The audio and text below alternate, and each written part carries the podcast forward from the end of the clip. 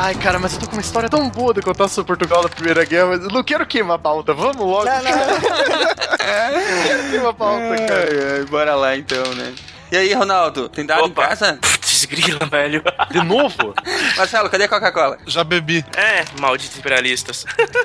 Ei, gente. Deixa que eu sirvo. Vou pegar os salgadinhos também. Traz o sangue falso também, digo, o ketchup. E a mostarda? Tô fazendo uma limpeza étnica aqui da, na Bósnia e Herzegovina aqui, bem Qual delas é mais gostosa, a Bósnia ou a Herzegovina?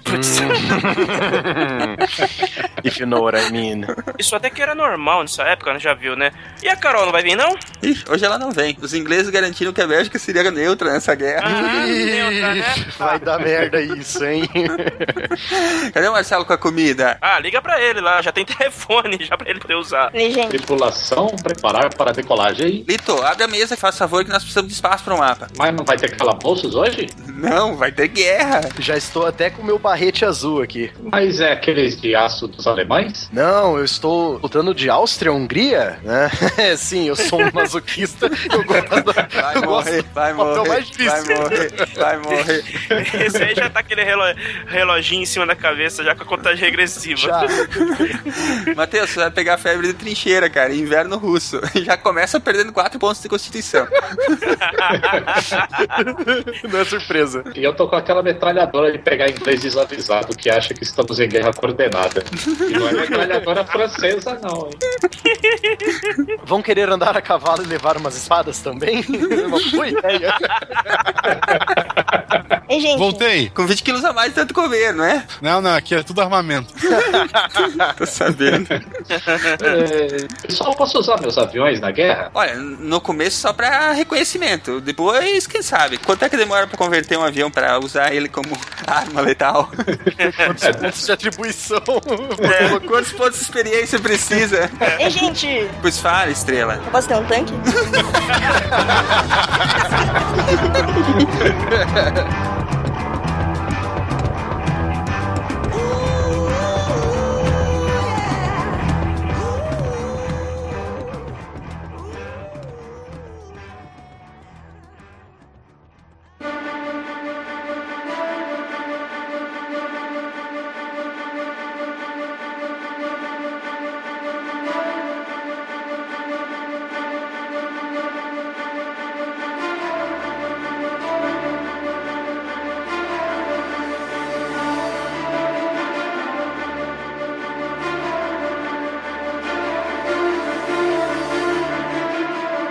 Em agosto de 1914 começou uma das fases mais sombrias que a raça humana já enfrentou. O que era para ser uma guerra rápida que acabaria com todas as guerras, tornou-se somente a primeira prova das atrocidades que o ser humano é capaz de cometer. A Primeira Guerra Mundial veio para bater todos os recordes de perversidade conhecidos até então. Nunca, até o momento, houveram tantos soldados, tantas armas, tantas batalhas, tantas mortes. Mais uma vez, a indústria da guerra fez com que novas tecnologias surgissem e tecnologias já existentes fossem aprimoradas. Tudo em prol da eficiência assassina. A locomotiva, o rádio, o telégrafo, antes utilizados para diminuir as distâncias, agora eram usadas para auxiliar na tomada de territórios e no posicionamento das tropas. Esse evento mostrou muito bem o quanto o ser humano pode ser poderoso e evoluir a passos largos quando se une por um objetivo em comum mas infelizmente esse objetivo era cruel, mesquinho e egoísta. O conflito acabou se estendendo por quatro anos, deixando 20 milhões de mortos, número semelhante de feridos e mudando os rumos da história para sempre.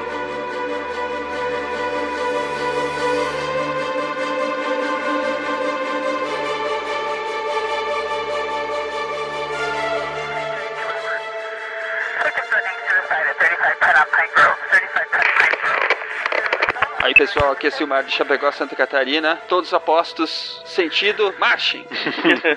Não. Esquerda, direita, esquerda, direita, esquerda, direita.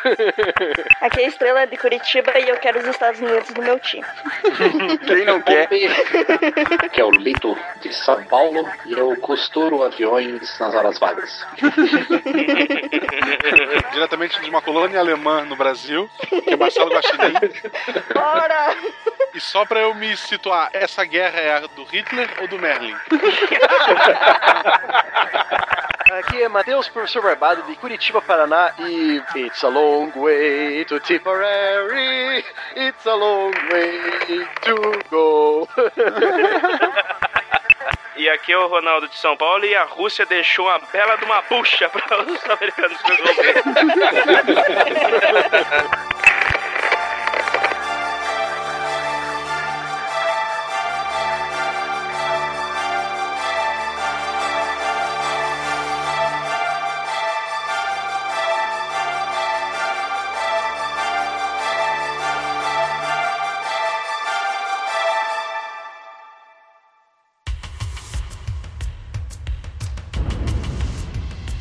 Então, pessoal, vocês estão em seis e fazem parte do grupo terrorista Mão Negra, uma sociedade secreta da Sérvia com alguns elementos do pan-eslavismo. Isso significa que vocês são de uma organização que tem como objetivo o rompimento das províncias eslavas do sul com a Áustria-Hungria e a criação da Grande Sérvia. Vocês estão na capital da Bósnia, em Sarajevo. A Bósnia foi ocupada pelos austro-húngaros há apenas alguns anos, com o intuito de impedir a expansão do nacionalismo sérvio. Hoje é dia 28 de junho de 1914. É um dia especial porque o herdeiro do trono do Império Austro-Húngaro, o arquiduque Franz Ferdinand, está na cidade.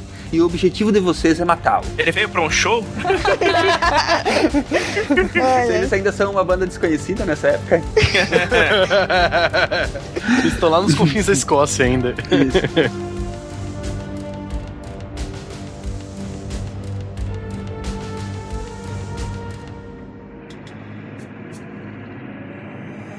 Ok, vocês estão dispostos ao longo da rua principal, em que a comitiva do Arquiduque, juntamente com os líderes da Bósnia, vai passar. Cada um de vocês tem uma chance de agir. Mehmed Bazik, agora o cara está passando pela sua frente. O que você faz? Bom, eu tenho uma granada aqui, posso usar? Rola o teste de percepção. Então vamos lá.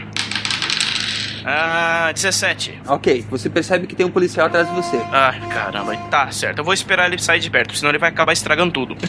Isso o carro já passou por você. Ô, droga. Vávio Kabrilovic, sua vez. Opa, deu quatro. Vixe. Ixi, você não fez nada perdeu a chance. O próximo é o. É o irmão Capra dele. É o Kubrilovic e o Cabrilovic. É muito sacanagem esses nomes, cara. É o Brinovic. Tudo bem. O próximo é o seu irmão, o, Cabri... o Cabrinovic. Rola o dado. Cabrino Eles não eram irmãos, tá? Só pra... Eu sei que não, mas com o nome desse. Tá, então eu não vou nem pensar, não vou nem olhar em volta. Eu jogo a bomba. 11, consigo, né?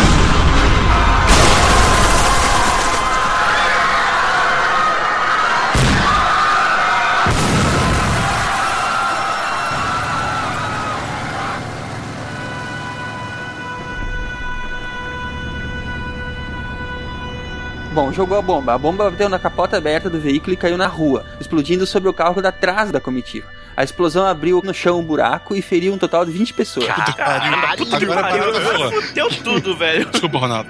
Agora Ronaldo. fudeu tudo. Agora é barata voa. Vocês precisam fugir, vocês precisam fugir. Ok, eu tenho a cápsula de cianureto. Eu vou usá-la. Você precisa jogar os dados. Ah, sério? Até pra ver se eu vou conseguir me matar? Vai ter que jogar os dados, sim. Então tá. 5, af. E agora? Você vomitou cianureto. O terrorista incompetente não consegue nem se matar. Tá, eu, eu saio correndo. Vou, vou me jogar no rio. Vou rolar o dado aqui. 5, porra, puta que pariu, é muito azar. O rio tinha só 12 centímetros de profundidade. Cabrinovic, eles te capturam e você foi agredido pela multidão, linchado, antes de ser levado sob custódia. Os Ah! outros escaparam. Ah, a calça não! Competente. Ai, meu Deus, muita incompetência. Olha, Vamos lá, adiante, adiante. A comitiva do arquiduque vai rapidamente para a Câmara Municipal. Eu vou falar que nem o Schwarza, né? Por favor. Senhor prefeito, eu vim aqui uma visita e lançaram bombas contra mim. É ultrajante, é ultraje. Parece um italiano nordestino, uma mistura assim. Sei lá, o que, que foi isso, cara? Gravilo Príncipe, rola um Perception aí. Lá. 17. Muito bom. O herdeiro estava na Câmara Municipal e os oficiais e os membros da comitiva do arquiduque discutiram o que fazer a seguir. Franz Ferdinando e Sofia, sua esposa, cancelaram sua agenda para visitar os feridos pelo atentado no hospital. A fim de evitar o centro da cidade, o governador Potiorek decidiu que o veículo imperial deveria seguir em linha reta ao longo do cais Apel para o hospital de Sarajevo. No entanto, Potiorek esqueceu-se de informar o motorista, Leopold Loschka. Loica sobre essa decisão. No caminho para o hospital, Loica entrou à direita na rua Francisco José e lá estava você. Desanimado pelo fracasso da missão, você está indo para uma cafeteria quando percebe que o carro do Franz Ferdinand está próximo a você. O que você eu faz? saio correndo em direção ao carro, mas eu saio e saco minha arma. E tu, e tu o dado, rola o dado. Ah, ah. 10. Estamos. É, Tão azarado o mesmo. time da mão negra não tá muito bom, não. Você não conseguiu. O motorista errou o caminho e começa a dar ré. Sua vez de novo. 18! Puta que pariu! Aê! Aê, Agora o bicho pega, muito bem. O carro dá uma engasgada durante a manobra e não pega. A uns 5 metros de distância, você dá um tiro usando a pistola semiautomática na do herdeiro do Império Austro-Húngaro. E a segunda bala atinge o abdômen da defesa. É, sinta o poder dos eslavos! Mas você é preso e será a julgamento. Acabou? E o meu tanque?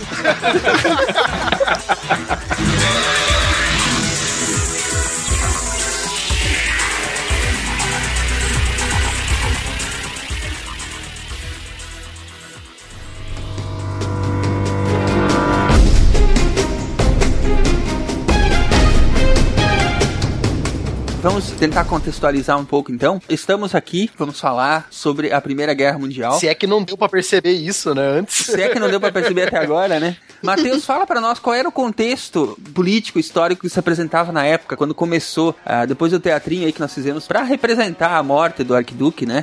Mas qual que era o contexto que se encontrava a Europa ali naquela época? Então, nós temos um contexto, o contexto político e econômico, que você já falou, nós temos que levar em consideração, para entender esse contexto, co- como que as grandes potências europeias estavam brigando por colônias na África e na Ásia. Nós temos que levar em consideração também o nacionalismo europeu, que estava crescendo muito nesse período aí de 1890 até 1900, 1910. A gente pode até ver isso no filme lá, Sherlock Holmes 2, né? O Jogo das Sombras, não sei, co- como é que é o Isso. subtítulo do Sherlock Holmes 2? É, acho que é isso, hein? A Game of Shadows, né? Alguma coisa Aham. assim. É. Então, é, a gente pode perceber isso que. é, é, então foi assim: você tem as grandes potências da Europa lutando por terras e, principalmente nessas terras, eles querem duas coisas: matéria-prima para a indústria e mercado consumidor. Ou seja, esse neocolonialismo, eles querem, além de extrair os recursos daquela região, mercado para comprar o que eles estão produzindo. Sim. Então já tem isso. Aí você tem a tal da Conferência de Berlim, que dividiu a África lá em 1883. Então a rixa já vem desde essa época, porque quem saiu na frente na colonização da África foi a Inglaterra e a França. E aí a Alemanha, que se unificou em 1870, a- a Itália também ficaram de fora. É, Portugal e Espanha também ficaram de fora, porque mesmo elas sendo colônias, elas não eram tão importantes. É bom lembrar também que o povo africano ficou de fora, Eu também. Sim. porque nenhum deles foi consultado o que estava acontecendo. Sim. E muitas dessas divisões juntavam tribos que se odiavam. Uhum. De repente, eles estavam na mesma região e representavam o mesmo país. Ah, O meu Exatamente. povo e aquele povo que eu odeio. Quer dizer, não é à toa que os caras até hoje estão daquele jeito. Ninguém ajudou mesmo, né? Ninguém perguntou o que eles queriam. A divisão da África foi uma bagunça, porque ela não levou em conta as diversas tribos que constituem o. As etnias, né? Engano seu, Ronaldo. Eles levaram em consideração. Porque eles fizeram essa divisão justamente para que não ficasse uma tribo só no país controlado por aquele país europeu e que aquelas tribos ficassem brigando e o europeu conseguisse Sim, sim. controlar a situação, entendeu? Então, a ideia não era pensar no povo africano. Eles não iam se unir contra o colonizador europeu. Então eles deixaram assim, entendeu? Eles pensaram nisso, tanto que ele ficou assim do jeito que tá. Se vocês pegarem o mapa da África, hoje ele tá um pouco alterado por conta de guerras e tal. Mesmo no mapa de hoje, mas se tu puder pegar um mapa mais antigo, tu vai ver que ela foi loteada. Tu tem fronteira que é em linha reta. linha reta. Um monte de linha reta no, no Saara. É. Linha reta no Saara, cara. É, exato. Porque normalmente fronteira, um dia a gente vai falar sobre isso, ele vai seguir um rio, uma montanha, um ponto geográfico que mais ou menos de bater o olho, tu sabe, ó, meu território acaba ali. São fronteiras naturais, né? É muito diferente das fronteiras imaginárias, que são as linhas retas, né? É, a topologia define a fronteira, né, cara? É. Mas ali não, ali foi um loteamento, cara. Um pedaço pra cada um. O contexto que se apresentava então era que existia essa divisão lá lá e o bicho tava pegando entre eles mesmo que fizeram o loteamento. Exatamente, porque eles achavam que estava injusto ainda. E tanto que isso é até Alguns, legal de né? citar. Alguns. É, alguns. A, Alguns a achavam Alemanha e a Itália achavam injusto. É, chegaram atrasado, é azar deles.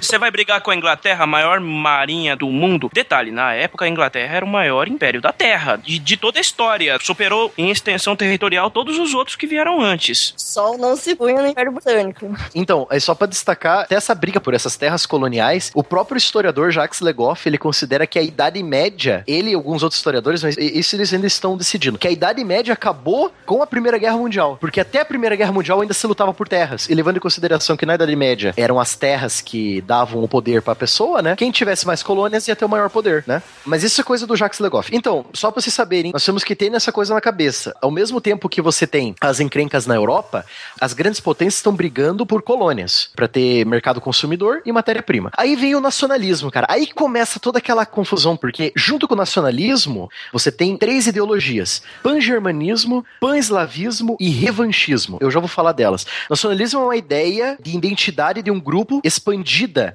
para uma nação, ou seja, um grupo étnico vai criar um local para eles morarem, com leis, etc e tal. E aí que vem um problema, porque vamos analisar a Áustria-Hungria. Sabe quantas etnias diferentes viviam na Áustria-Hungria, no Império Austro-Húngaro?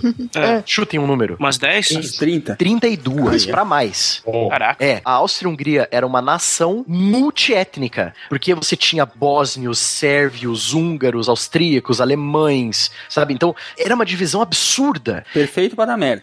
Perfeito pra dar merda. É uma bomba esperando explodir, né? A própria Áustria-Hungria é um próprio barril de pólvora pronto pra explodir, sabe? É. E o único jeito que a Áustria conseguiu, a Áustria e a Hungria, que é uma monarquia dual, né? Ou seja, são dois monarcas que governam o, o imperador é escolhido entre esses dois monarcas. A Áustria e a Hungria só manteve o controle por meio militar, cara. E o caso da tentativa de assassinato do arquiduque Francisco Ferdinando, ele é a mostra do nacionalismo sérvio, porque existiam sérvios na Bósnia. E a Sérvia também, ela queria crescer, ela queria se tornar a grande Sérvia. A Sérvia era um reino eslavo ali nos Balcãs. Aí teve a Guerra dos Balcãs, a primeira e a segunda Guerra dos Balcãs, de 1911 a 1913. Foi uma, uma pré-primeira guerra ali, sabe? Certo. Os países dos Balcãs se, se lu- lutaram entre si por terras e lutaram contra o Império Otomano por independência. Aí beleza. Aí você tem esse nacionalismo sérvio crescendo porque a gente quer terra e a gente, ah, vamos aproveitar e tomar terra da Áustria-Hungria porque tem sérvios lá. Ah, a mesma desculpa que o Hitler deu pra tomar os Sudetos da Tchecoslováquia em 1939.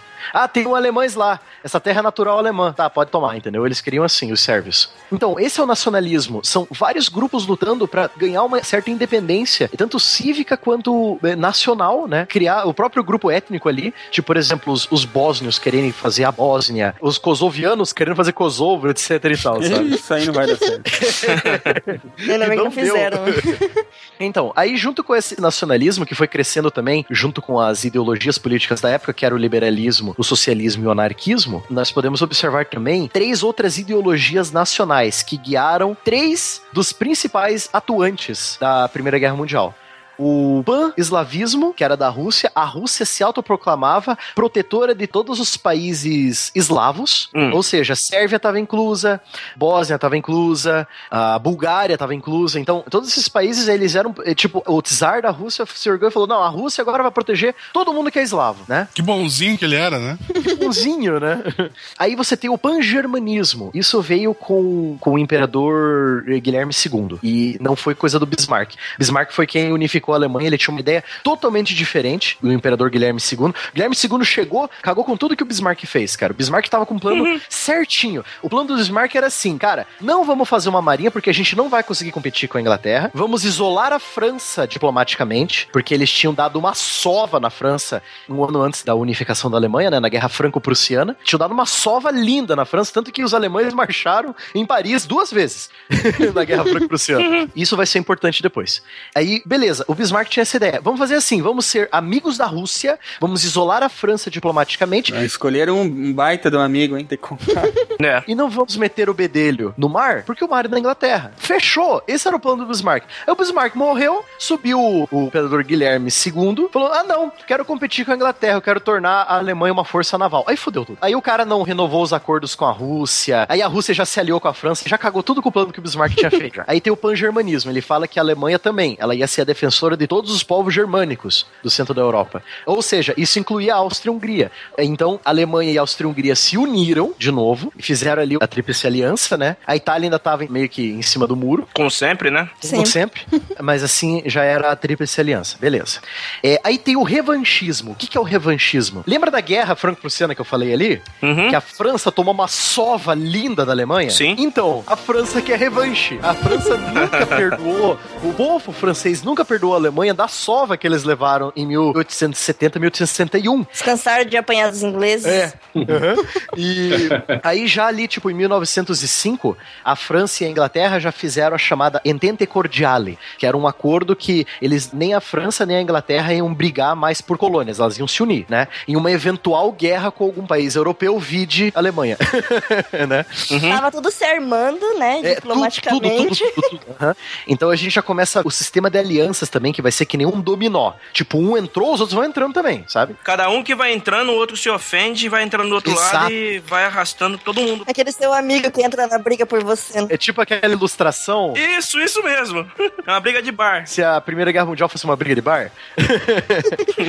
então, aí você tem tudo isso, você tem esse ressentimento francês contra os alemães, você tem a Rússia querendo crescer, e você tem a Alemanha, logicamente, querendo crescer também por burrice do Guilherme II, porque se ele tivesse seguido o plano do Bismarck, a Alemanha tinha se tornado uma superpotência continental na, na Europa. Mas tá, não, temos que cagar. Não, porque eu quero guerra, então vai ter guerra, Pia. ele foi ter a guerra dele. Moleque encrenqueiro. É, o mulher que encrenqueiro, exatamente. Moleque encrenqueiro. É aquele lá que você tem que deixar na detenção.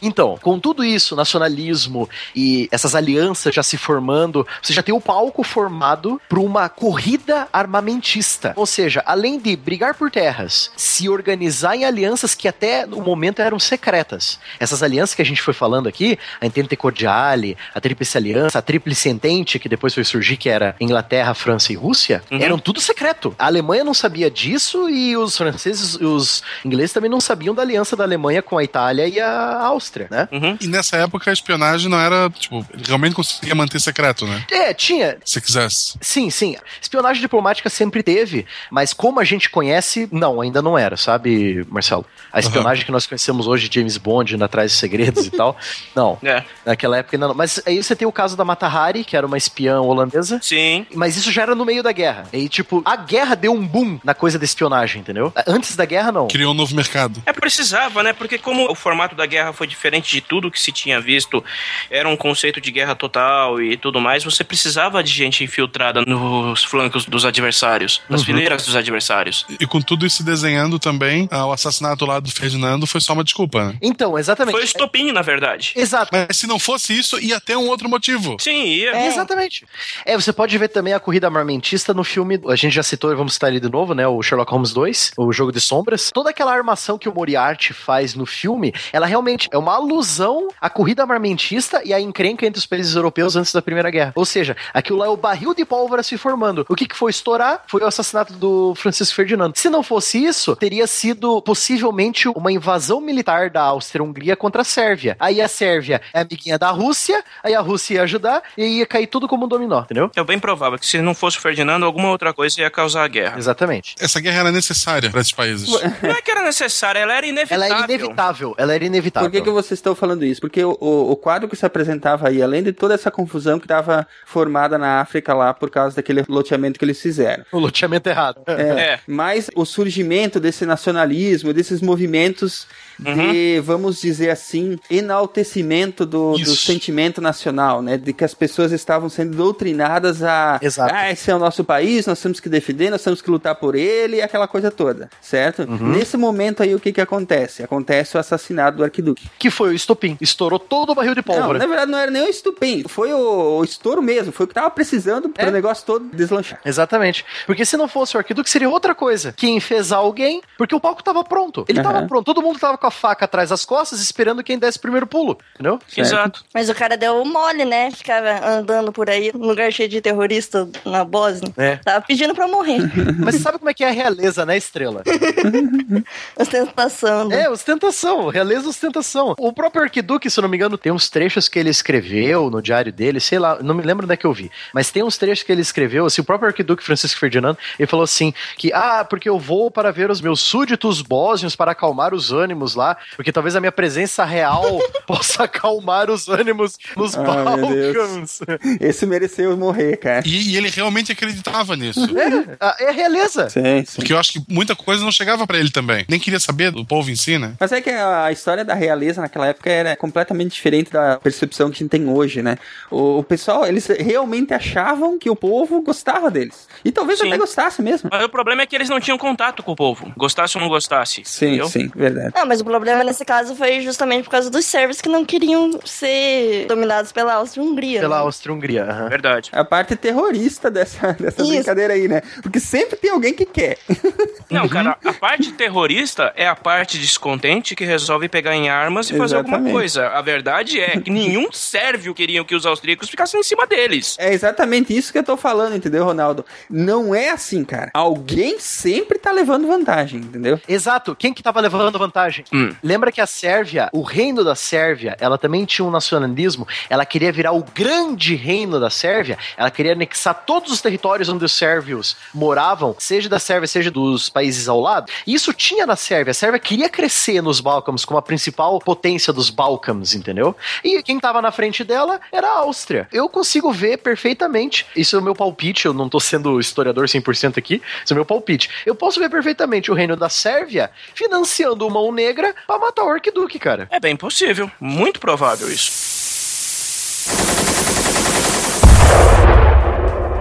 Então, aí nós temos as três grandes alianças. O que que são essas alianças? Por que que elas começaram? Então, justamente por isso. Isso já foi depois que estourou a guerra, é isso? Depois do Não, não, não, assassinato. não, não, não. O embrião dessas alianças, Silmar.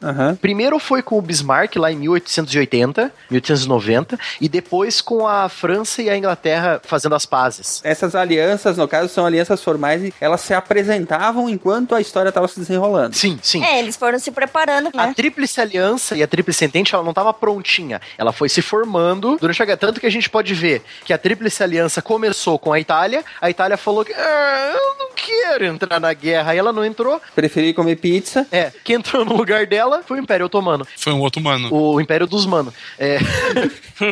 É, então, essas alianças, elas vão se formando no decorrer da guerra, mas o embrião delas é de antes da guerra. É da década de 1890, 1900. Aham. Aí, com a guerra já andando, né, você tem ali é, 1914, estamos em 1914. Assassinado do Arquiduque. O que, que a gente tem? Nós temos a Alemanha, Áustria-Hungria e Itália. A Itália ainda não tinha confirmado direito, formando a Tríplice Aliança. E você tem a França, a Rússia e a Grã-Bretanha que entrar depois, formando a Tríplice Entente. Eles escolheram esse nome? Ou o nome foi dado depois? Não, ele remete àquele acordo da Entente Cordiale entre França e Hum. Inglaterra. Eu não sei o que significa Entente. A Tríplice Aliança podia ser, sei lá, Império do Mal.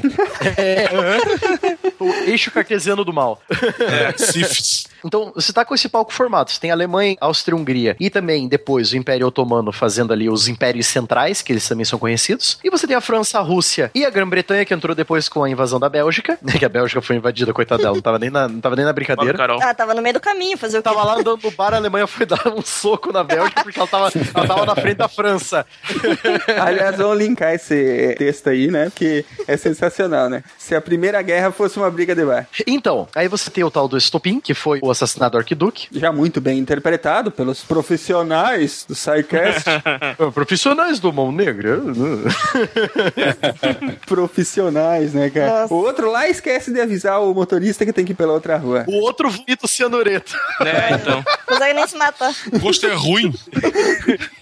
Então, junto com a ideia nacional também, você forma também, Silmar, a- aquela ansiedade pela guerra, cara. Eu nunca vi povo que gosta tanto de guerra. Puta que Ah, pariu. mas ali dá pra entender, né? Eles fazem guerra desde que o primeiro o Homem das Cavernas colocou a cabeça pra fora da caverna, eles já fazem guerra. Mas então, se são os europeus que estão brigando, por que, que a guerra foi mundial? Ah, boa pergunta. E agora? Porque você envolve as colônias. Exatamente. Então, Estrela, por exemplo, ah, mas a briga é entre o Reino Unido, ali as ilhas Os mesmos de sempre. Os mesmos de sempre. França, Rússia, Alemanha. Só que analise o Reino Unido. Quem que foi lutar pelo Reino Unido? Indianos, australianos, neozelandeses, sul-africanos, Uhum. egípcios, sabe? As colônias da França lá, Argélia. Tem Argélia, Senegal. Vem cá, agora eu fiquei curioso. Esse povo todo aí ia lutar de boaça, assim? Vamos proteger a rainha. Soldado não tem escolha. Não, cara, eles são cidadãos de um território conquistado, cara. Aham. Tem que ir. Eles são convocados. Mas era tipo serviço militar obrigatório, sim? é? sim, Sim, É sim. Convocação. Puta, que sacanagem inacreditável, Se cara. você fosse um senegalês ou um argeliano, argelino, e se você tivesse argeliano, pareceu até nome de raça de RPG, né? argeliano. Eu sou argeliano. então, você é cidadão francês, Silmar. Então, tipo, se chegar a cartinha pra você que você foi convocado, você tem que ir, cara. Vem cá, isso aí vale até hoje. Sim. Ué, no Brasil vale. No Brasil vale, né? Porque eu lembro quando eu. eu- isso faz tempo, tá? Eu, eu vou ver se eu lembro como é que foi que me falaram. Quando eu fui fazer a dispensa lá do serviço militar, que você Nossa, faz faz do mesmo jeito que você faz o juramento, né? Uhum, O cara falou: vocês agora fazem parte da reserva. É. exato. Sim. Da reserva do exército. Por exemplo, se o Brasil entrar em guerra, ah, os primeiros que são acionados foi quem foi pro quartel, né? Que já Isso. tem aquele treinamento inicial. Os aposentados e tal, que já tem A treinamento. lógica é a seguinte: quando morrer os especialistas, a gente chama o pessoal não treinado. Porque daí vai dar certo. Esses são os puxa de canhão. Tática da Rússia. Mas pela lei, todo cidadão brasileiro é um soldado. Sim. Até uma idade X. Menos as mulheres. Uhul. Por enquanto. É, isso o feminismo não luta, né? É. Eu quero também ser convocado em casa de Pra guerra. isso não nada, né, tem. cara? Isso vocês não querem saber, né? A gente vai pras fábricas fazer bomba quando vocês forem. Porra, eu vou lutar sem treinamento e com bomba feita no Brasil. Ah, porra. Cara, foi o que aconteceu nos Estados Unidos, velho. Na Inglaterra, no... Uma piadinha pronta aqui. Você sabe que se fosse pra entrar em guerra agora, com os, os 200 mil soldados que o Brasil tem ativo, Hum. eles só iam ter munição pros fuzis pra 18 horas de combate. Que ótimo. Que ótimo. É porque eu acho que não tem munição feita no Brasil, cara. É tudo importado. Não, pior que é isso, Mar. Tem? Não é o suficiente pra demanda de uma guerra total, entendeu? Eu, eu não vou nem falar da nossa Força Aérea, então. Nossa, cara, aí. Não, fale, por favor. Lito. Aí pegou pesado. Mas vem bem a calhar. Nós estamos tão mal assim, é? Tá. Muito mal. O que, que nós temos? Dois tucano. Não, a espinha dorsal da nossa Força Aérea é o F5, pô. Caramba. cinco tucanos? Não, F5, o F5, caça F5 pra fazer interceptação. Ah, não. Ah, que susto caramba. Não, é, tá ruim mesmo. Puta merda. F5 putz grila, velho. Tem o 14 bis original com a metralhadora na ponta. Dá pra ir com a bomba no colo, hein?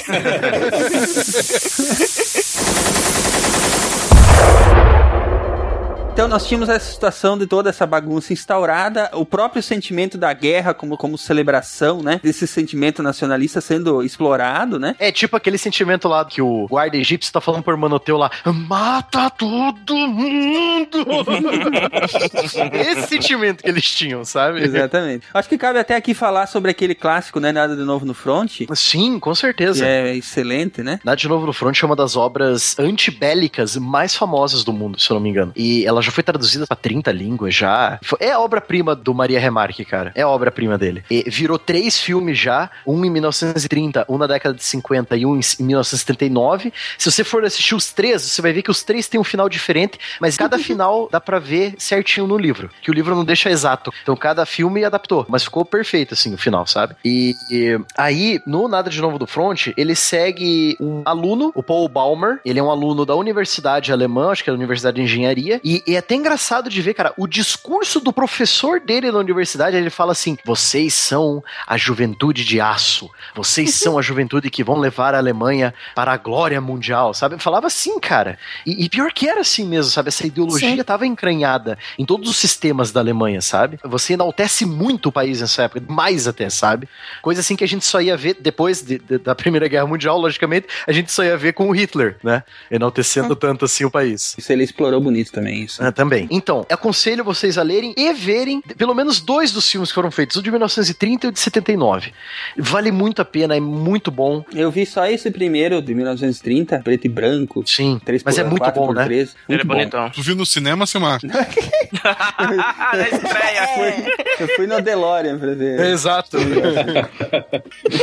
Mas o filme é muito bom, vale mesmo a pena, assim. Ele é, obviamente, completamente datado, né? Mas é, vale muito a pena ver. E o de 79, Silmar, e pra quem não viu ainda, pode ver também que é, é a mesma história, só que ela é recontada, logicamente, pela visão do diretor. Não fica tão diferente. E o final, como eu disse pra você, vai ser um pouco diferente, porque o próprio livro ele deixa o final meio. Em aberto. Meio aberto, é. Fica meio aberto a interpretação. Então, ele segue essa história do, do soldado alemão Paul Baumer, um jovem estudante da universidade, 18, 19 anos, conscrito, ou seja, alistamento obrigatório. Alemanha declarou guerra, ele já foi lá, já foi. Não, na verdade, ele não foi nem conscrito, ele foi voluntário. Ele e toda a turma dele foram voluntários. Eles foram pro central de recrutamento e começaram o Um treinamento. pensamento eh, interessante, né? A gente pode até levantar um, um rápido debate aqui. Como é que era nessa época, né? As pessoas realmente acreditavam que valia a pena lutar por aqueles sentimentos nacionalistas que eles tinham, ou defender o país e tal. Ainda hoje Mas assim, isso não é só naquela época, não. Recentemente, aí na guerra do Iraque, jogador americano. Na Síria, na Síria. Recentemente, Isso. são bem menos casos, mas eu acho que assim, ó, a percepção de todo mundo com relação à guerra tá mudando quando o pessoal simplesmente diz: Não, não vou lutar essa guerra, não é minha. A percepção de todo mundo muda quando joga Valiant Hearts. No, no Brasil isso se resolvia até. Tu trocava a bandeira do Brasil pela do Corinthians Eles iam, hein? dizia que era tudo, era tudo uma preparação pro jogo que tava vindo. Se o inimigo tiver de verde, é mais fácil ainda. Mas vamos adiante. Para os nossos ouvintes que gostam de acompanhar pelo Geacron, só procurar lá no mapa 1866 a 1914, vai ver o desenrolar das fronteiras ali na Europa, né, Matheus? É, exatamente. Esse período, olha só que interessante. Ele pega a unificação da Itália e da Alemanha. Ou seja, você vê ali dois países no meio da Europa que não existiam até aquela época e que vão pesar muito na balança diplomática europeia mais tarde. É legal porque você vai avançando os anos e os períodos e você vai vendo o paísinho crescendo. É muito É bem, bem bacana. legal. Quem puder, sempre que possível, né? A gente evita a referência visual porque a gente só tem o áudio, né? Mas é, quem tem a oportunidade de ir brincando com o mapa enquanto tá ouvindo, é, vê perfeitamente o que tá se desenrolando visualmente, né? Ou até depois que ouvir, tiver curiosidade, vai, lá, ver, cara. né? É, Exatamente. É, é só áudio? Eu tiro a roupa pra quê, então? Ai, ai. Maldito. Bom, vamos adiante. Começou a guerra, Matheus. E agora? Ah, estourou toda aquela bagunça lá. O... Estourou alguma coisa no Matheus, viram? Estourou lá. Ah, a bolsa. É. For- foram os dados que caíram. Foram usados. É, eu tirei cinco de novo, vomitei o, o cenoreto. É, então, aí você tem toda essa balbúrdia, aí começa aquilo lá. Ah, porque os sérvios mataram o meu herdeiro, eu vou declarar guerra à Sérvia. Aí a Rússia chega, né, fala, não, a Sérvia é minha protegida, eu vou declarar guerra a você. Aí ele Meu começa... irmão mais novo. O irmão mais novo. Então, aí começa assim: tá a Áustria mobilizando tropas pra invadir a Sérvia. Aí a, a Rússia, né? Você vai mobilizar? Eu vou mobilizar também. Aí a Rússia começa a mobilizar. Aí chega a Alemanha e fala: Ah, você vai mobilizar? Eu vou mobilizar também. Aí a Alemanha vai mobilizar pra ajudar. Aí a França vendo tudo isso, ele: Ah, a Alemanha quer entrar na guerra? Eu vou me mobilizar também. Uma É assim. revanche, entendeu? Tipo, eu garanto que na cabeça do francês estavam gritando: La revanche! É, e a Alemanha pediu pra França ser neutra na guerra. Porque ela tava tendo guerra lá no lado oriental, né? Falou, França, fique de boa aí desse lado, não entre na guerra. E a França falou, Ah, olha a oportunidade. E outra também, né? A França perdeu um belo de um pedaço de, de território na, na- A Alsácia-Lorena, né? Então eles queriam aquele território de volta de todo jeito. Os franceses chegaram assim pra Alemanha, né, Estrela? Chegaram É. assim, oh, oui, oui, oui, oui, eh, faremos isso. Eles começaram... Eles começaram a rir assim.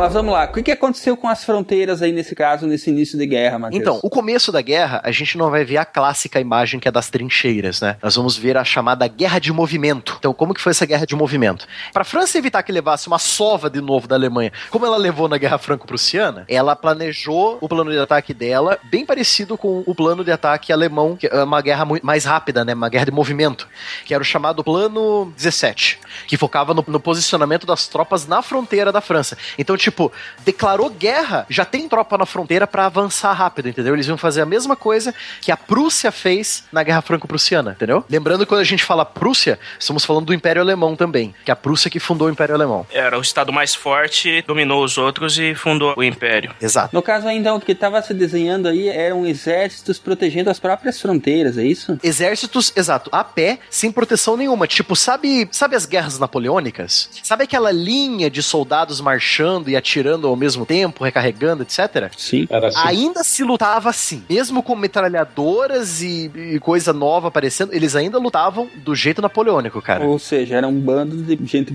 Cara, as últimas guerras que tiveram, principalmente no Oriente, no fim do século XIX, não tinham ensinado eles que você não avança diretamente contra uma metralhadora? Cara, os samurais tomaram um pau, depois os japoneses aprenderam a lição, deram um pau nos chineses na guerra sino-japonesa. Os europeus não estavam observando isso, não? Sabe que tinha um ditado nessa época que foram até os britânicos que fizeram esse ditado, Ronaldo, é bem interessante. É, foram nas guerras contra o pessoal do Sudão. O Sudão tava se revoltando contra a dominação britânica. Ah, é? Tem umas metralhadoras Maxins aqui pra você, né? Então tá. Ah. O ditado era o seguinte: aconteça o que acontecer, nós temos a Maxim com a gente. Ou seja, a metralhadora, né? Aham. Ou seja, você tem lá 700 soldados fuzileiros britânicos Uhum. com 3, 4 metralhadoras, 15 mil guerreiros sudaneses atacando, quem que ganha? As metralhadoras. As metralhadoras, logicamente. É só conseguir recarregar a tempo, né? Rapidão. Então, aí tá, aconteça o que acontecer, nós temos a Maxim. Pois é, agora todos têm a Maxim, eles não estão mais lutando contra tribos, entendeu? Aí fodeu. Então, ainda havia essa mentalidade, Silmar, essa guerra de linha, essa guerra, Aham. tipo a guerra de cavalheiros, como ela era chamada. Aí fodeu, com todo mundo armado até os dentes, voando bala pra todo lado, não Morreu gente pra caramba. Aham. Você não tinha nada de infantaria forte o suficiente pra resistir à artilharia pesada. Pra onde que você vai com todas essas tropas? Cava. Cava. Abaixo, Até onde velho. não dá. É o único lugar pra onde você pode ir. mano. E foi aí que virou a tal da guerra estática, é isso? É. Guerra estática, guerra de trincheira, exatamente. Então, fora o plano francês dessa guerra móvel, se tinha o plano Schlieffen também, que era o plano alemão. Olha só a ideia. Beleza, vamos fazer aquele avanço esmagador super rápido pra cima da França. Ainda não era o Blitzkrieg. Ainda não, ainda não era Blitzkrieg. Era bem mais lerdinha. Não tinha tanques, né, Estrela? não tinha os tanques ainda. sim. E- então, tipo, ah, mas peraí, tá todo o exército francês na nossa fronteira. Ah, simples, vamos desviar pela Bélgica. É. Esse foi o Malditos plano belgas. Schlieffen, cara. Malditos belgas. Ou seja, a Bélgica e a Holanda já tinham se declarado, ó, se rolar encrenca aqui, fica longe do meu quintal, cara. Eles já tinham Exato. falado assim, sabe? Mas não, a Alemanha, não, vamos desviar pra ali no quintal do belga, ele é rapidinho, rapidinho. Rapidinho. Rapidinho. Ficou só um Rapidinho. trechinho bem fininho da Bélgica livre, que era onde aconteceram as batalhas de Passchendaele, de Ypres, lá que a gente vai falar mais adiante, que são importantes. Então, beleza. Aí a Bélgica foi invadida, aí a, a Grã-Bretanha, que, que prometeu proteger a neutralidade, tanto da Holanda quanto da Bélgica, falou: "Ô, peraí, que história é essa? Eu vou me mobilizar também. Aí, aí Inglaterra- Prometeu proteger a, a virgindade? Como é que é isso? Ai, cara, putz grila. Então, aí essa foi a guerra móvel. Ela foi uma guerra até que rápida, ela durou só alguns meses. Eles viram que lá, por exemplo, a guerra de fato começou em agosto. Em dezembro, novembro, eles viram que não iam conseguir passar pela artilharia, pelas metralhadoras, etc. Ah, vamos cavar, porque eu não quero ver, que, que a gente vai segurar o que a gente já tomou, né? Os alemães já estavam cansados de avançar, já não tinham mais força, já tinha tido ataque contra ataque e de novo, não, peraí, pra não perder tudo que a gente fez, vamos cavar, faz uma linha de defesa aí e espera, né? Essa foi a ideia. Muito bem. Aí chegamos a esse ponto da guerra.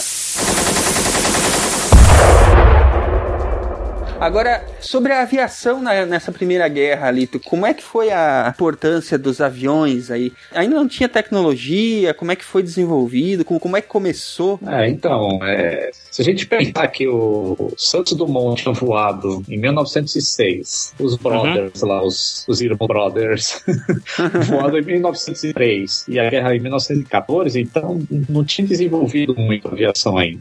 Era, na verdade, uma pipa com motor. É bem, Um bem. passageiro só, sem muito peso. Isso, era uma pessoa só. E, assim, é- é- era um avião de terra ainda, né? não existia. O, o material ainda não tinha desenvolvido muito.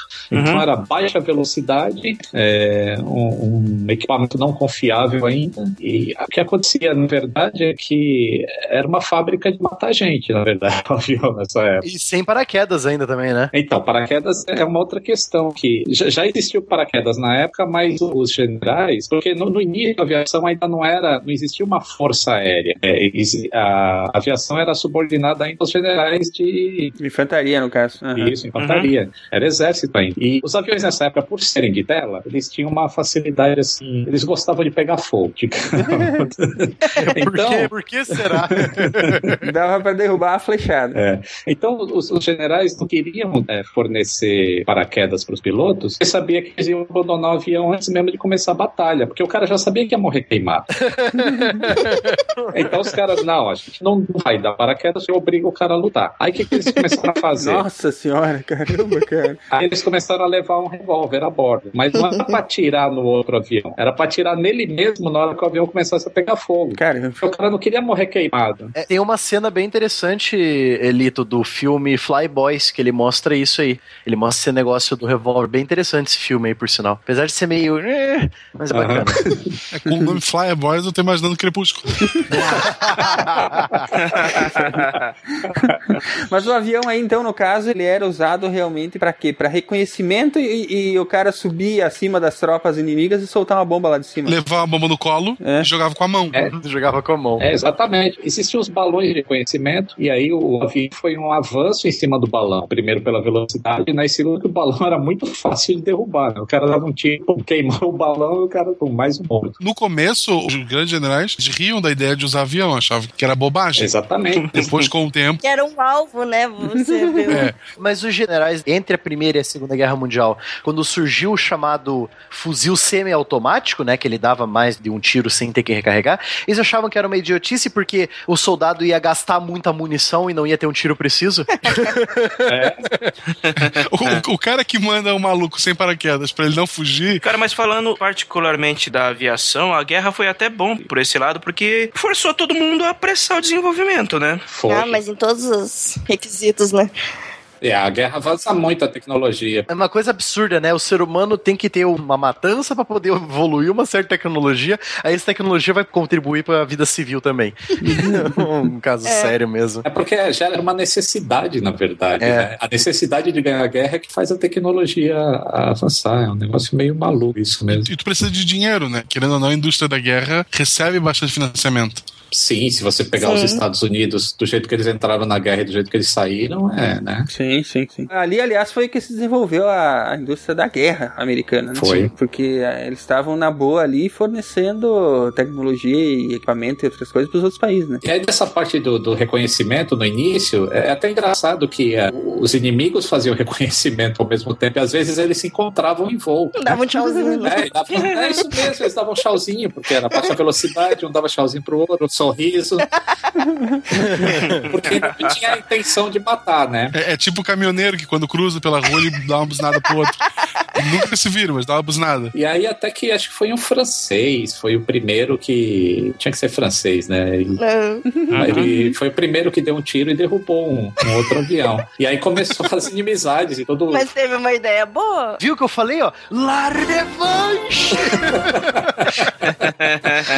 O romantismo morreu ali. E aí foi indo da parte de reconhecimento só e começou a ir pra parte de caça mesmo, né? Um avião contra o outro. E ao mesmo tempo eles perceberam que poderiam jogar bombas de lá de cima. Poucas no início, né? Porque não podia colocar muito peso. Então, meu filho, agora você tem duas coisas. Fora o pedal, você tem o manche e agora você tem o gatilho da metralhadora. Se divirta. Isso! E esse da metralhadora é terrível, porque eles esqueceram que tinha hélice. É. Né? Aí vieram aquelas invenções absurdas dos franceses colocando aquela metralhadora bem no meio da asa. É muito bizarro. Isso, é que né, nessa época os aviões tinham hélice de madeira, né? Então você já viu a metralhadora dando tiro numa hélice de madeira, mais mortes para a estatística da guerra. Aí os ingleses pensaram assim: bom, vamos colocar a hélice atrás do avião então. A metralhadora na frente, a hélice atrás. Só que avião que tem hélice atrás, ele perde muita performance em relação aos outros. E aí não resolveu o problema. E Eu não lembro quem exatamente, se foi alemão, se foi francês. Foi um holandês. Foi holandês que resolveu o problema É. da sincronia. O né? Fokker. Isso, exatamente, Fokker. Ele não é motherfucker, é só um Fokker. É, foi o Fokker. e aí ele resolveu o problema da sincronia, que a arma só dispararia quando a hélice não estivesse na frente. Tanto que, se eu não me engano, o triplano do Barão Vermelho é chamado de Fokker D3, né? É, é o D3, é. É, né? Eu não sei se é Fokker É, ele. chama Fokker 100, não é? Tanto tem alguns. Não, não é o Fokker 100, meu filho. Ai, meu Deus do céu. Tá merda, velho. Achei aqui. O, do Barão Vermelho não era um D3, não. Era um DRI ou DR1. DR1, acho que é DR1. Uhum. R1. Mas é um Fokker, não é? É um Fokker. É, então. É porque o Fokker, ele patenteou o sistema dele de sincronizar o tiro com a passada da hélice. Ah, sim. Da hélice. aham. Ele, ele patenteou. Acho que era com corrente no início, se eu não me engano. Né? Era um negócio. Mas Os caras não tinham tecnologia e não tinham material, então ficou só o jogo de cintura, né, pra, pra fazer as coisas. E quando tem jogo de cintura na aviação, já viu, né? Mais mortes pra estatística. Claro. E aí a aviação foi evoluindo, e aí tem esses os ases, né, da, da guerra, sendo o Richthofen aí do. Mas esses ases aí que você estava comentando, eles são ases que surgiram nessa primeira guerra ou já são mais adiante, na segunda guerra? Não, na, na Primeira Guerra mesmo. Sendo que o as máximo é justamente o Barão Vermelho. A minha cabeça estava toda confusa, então, porque eu achei que o Barão Vermelho era mais pra frente. Ele é da primeira guerra mesmo. É da Primeira Guerra, do final da Primeira Guerra. Aquele aviãozinho bonito vermelho que nós usamos na vitrine lá do SciCast sobre aviões foi da primeira guerra. Primeira Guerra. Era o avião dele. Evoluiu bastante, né, em pouco tempo os aviões. né? Sim. Com certeza. E esse triplano do Barão Vermelho, quando ele foi lançado, ele deu uma superioridade aérea para a Alemanha, mas por pouco tempo. Ele era mais manobrável, Ele era né, mais Vitor? manobrável, ele subia mais rápido que os outros. Isso deu uma superioridade. Até se apareceu o Camel, o inglês, né? O Sopwith Camel. Que aí fez toda a, a diferença. Inclusive, o Barão Vermelho, ele morreu depois de ter derrubado, acho que 80, 88, 88 em combate aéreo, né? É, oficial são 80. Depois de derrubado 80, ele perdeu uma dessas batalhas contra um Camel. E, curiosamente, é, pelo menos é o que conta a história, ele foi atingido no peito por uma bala, né? E ele conseguiu pousar o avião. Aí a gente não sabe a verdade histórica disso, mas quando chegaram para perto do avião, o avião estava quase inteiro ainda. E ele estava vivo ainda. E, e sempre tem aquela última palavra, né? Ele falou caput. Então, só para encerrar o negócio da aviação aí, ah, aí no, no final da guerra já, já existia força aérea, já existia esquadrões formados só de. Já existiam né, os brigadeiros, ou, não sei se já era essa formação moderna que a gente tem hoje, mas já existia uma força aérea, já era um exército dedicado só para a parte aérea, coisa que não tinha no início da guerra. Então a patente veio primeiro que o doce. o brigadeiro veio antes. O doce foi uma homenagem à patente aérea ou não? acho que ele caiu, acho que ele não tá te ignorando, acho que ele deve ter caído. Ele foi na cozinha fazer um brigadeiro, porque eu também pensei que tiver muita vontade. O Ronaldo também caiu. Eu tô aqui contigo ainda. Eu também. Ah, droga. eu ia dizer, enfim, sorte. Sério. Desculpa atrapalhar vocês.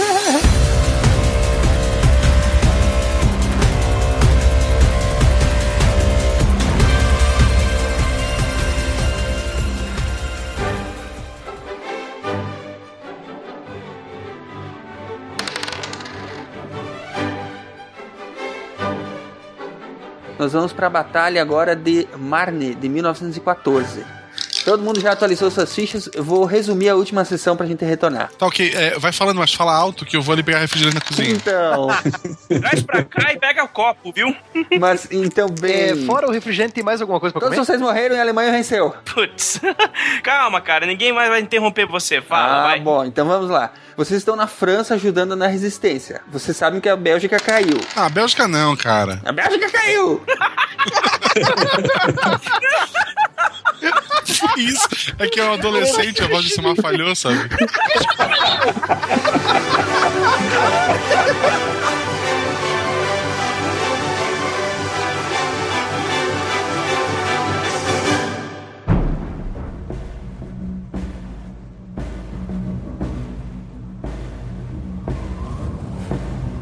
A alemães avançam sobre a França. As batalhas que vocês venceram na fronteira oeste durante a aventura passada parece que não surtiu muito efeito. O exército alemão está quase conquistando a capital francesa. Ok, então vamos pra lá, bora. Bom, vocês vão até o pátio de veículos, na verdade um campo de futebol que foi adaptado com barracas e caixas de suprimentos para servir de base provisória. O dia tá nublado, faz tempo que o sol não aparece. Alguns dos soldados, inclusive, dizem que ele se escondeu, assim como Deus, ele teria abandonado o mundo chocado com tanta barbaridade. Vocês notam que existem muitos soldados para poucos meios de transporte. Todos parecem cansados, mas estão motivados. As recentes vitórias parecem ter dado um novo ânimo para a tropa. Tá, então eu vou dar uma volta por aí e ver se eu arranjo mais uma, uma carona, mais, mais uh, espaço, mais, sei lá, carro, trator, qualquer coisa que leve essa tropa ali de Tá frente. bom, tá bom. Então faz um roleplay aí e rola os dados.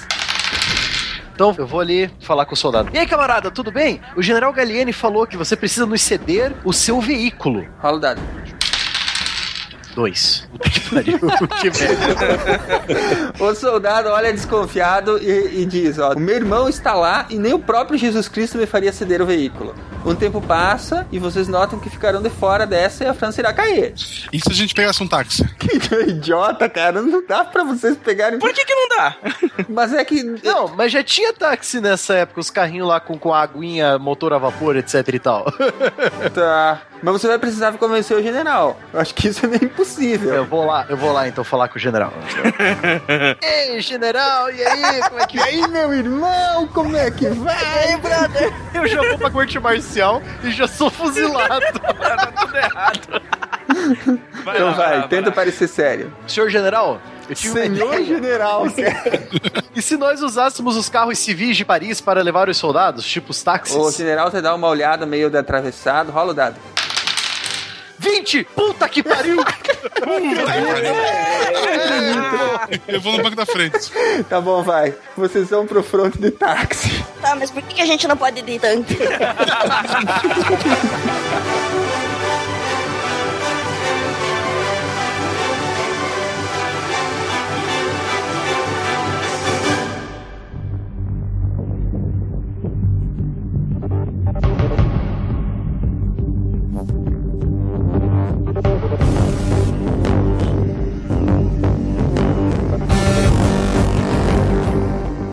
Muito bem. Estavam naquela situação maldita, né? Aquela guerra estática, então, né, Matheus? Tudo parado. Exatamente. E o que que foi tentado fazer? Teve algumas batalhas históricas, né, que fo- aconteceram pra ver se desenrolava, né? Fala pra nós de uma delas aí que foi a batalha de Ypres. Então, com a Bélgica caída, mas ela não caiu Mas totalmente. ela se machucou quando ela caiu, coitadinha. Caiu. Nossa senhora. Tadinha da Carol. né? Coitada da, da cara. Ficou feio, velho. Foi pior do que cair no rio como plano B depois que o cenourinho funcionou.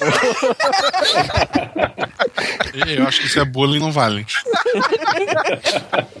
Então, Vai lá. a batalha de Ypres, ela meio que aconteceu logo depois da batalha do Marne, e ela teve o mesmo princípio que a batalha do Marne, a primeira batalha de Ypres, porque você tinha o exército britânico marchando contra o exército alemão, se não me engano foi nessa batalha de Ypres que teve a cavalaria britânica avançando pra cima das metralhadoras alemãs, o que não deu muito certo. Certeza que não. Podiam ter usado tanques, né? É, podia. britânica é britânica, tem que ter uma cavalaria estúpida.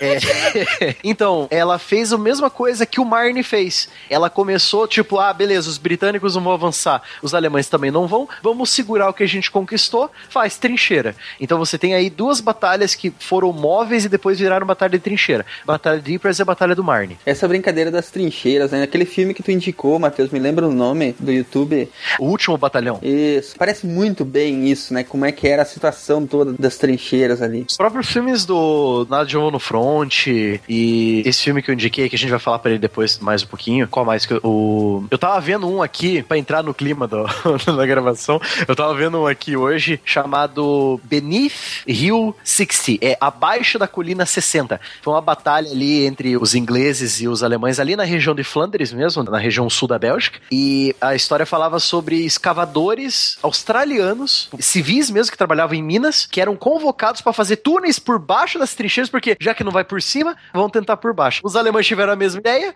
acabavam, às vezes até os túneis se encontravam e era só aquele morticínio embaixo das trincheiras. Tipo, Verdade. Já ficavam enterrados, velho. já. Já, já resolvia tudo ali e ficava por ali. Tava tudo tranquilo. Outra, tem que ressaltar também que a estrutura das trincheiras eram bem diferentes entre os britânicos, quer dizer, o, o lado britânico-francês e o lado alemão. As trincheiras alemãs eram muito bem escavadas, cara. Eram, eram praticamente bunkers, né? Já dos britânicos e franceses, Eram sujas os franceses? Que novidade. era na lama. Era literalmente na lama. Eles comiam croissant. então, as trincheiras alemãs, elas realmente elas eram mais preparadas porque era o alemão que estava atacando. Então dava tempo ele recuar um pouco, cavar melhor e fazer um sistema muito melhor que o sistema. O sistema de defesa alemão era incrível para aquela época, sabe? E a linha britânica era uma coisa absurda. Era uma vala. Era uma vala comprida que tinha lá seus intervalos de. Acho que era de 100 ou 100 ou de 50. De 100 a 100 metros ele fazia zigue-zague, sabe? Pra, pra evitar. Mas isso foi mais tarde, pra fogo de avião, vindo do ar, né? Mas as trincheiras britânicas era uma coisa, tipo, ah, cave aí, cava um buraco. Tipo, não tinha sustentação nas paredes, aí o negócio chovia, aquilo lá virava uma piscina, piscina de barro e sangue. Era uma coisa absurda, sabe? Nevava, todo mundo congelava. O que, que era a febre de trincheira? A febre de trincheira a gente já vê lá. o alemão tinha abrigo, sabe? Abrigo, sequinho, caçavam ratos pra comer também.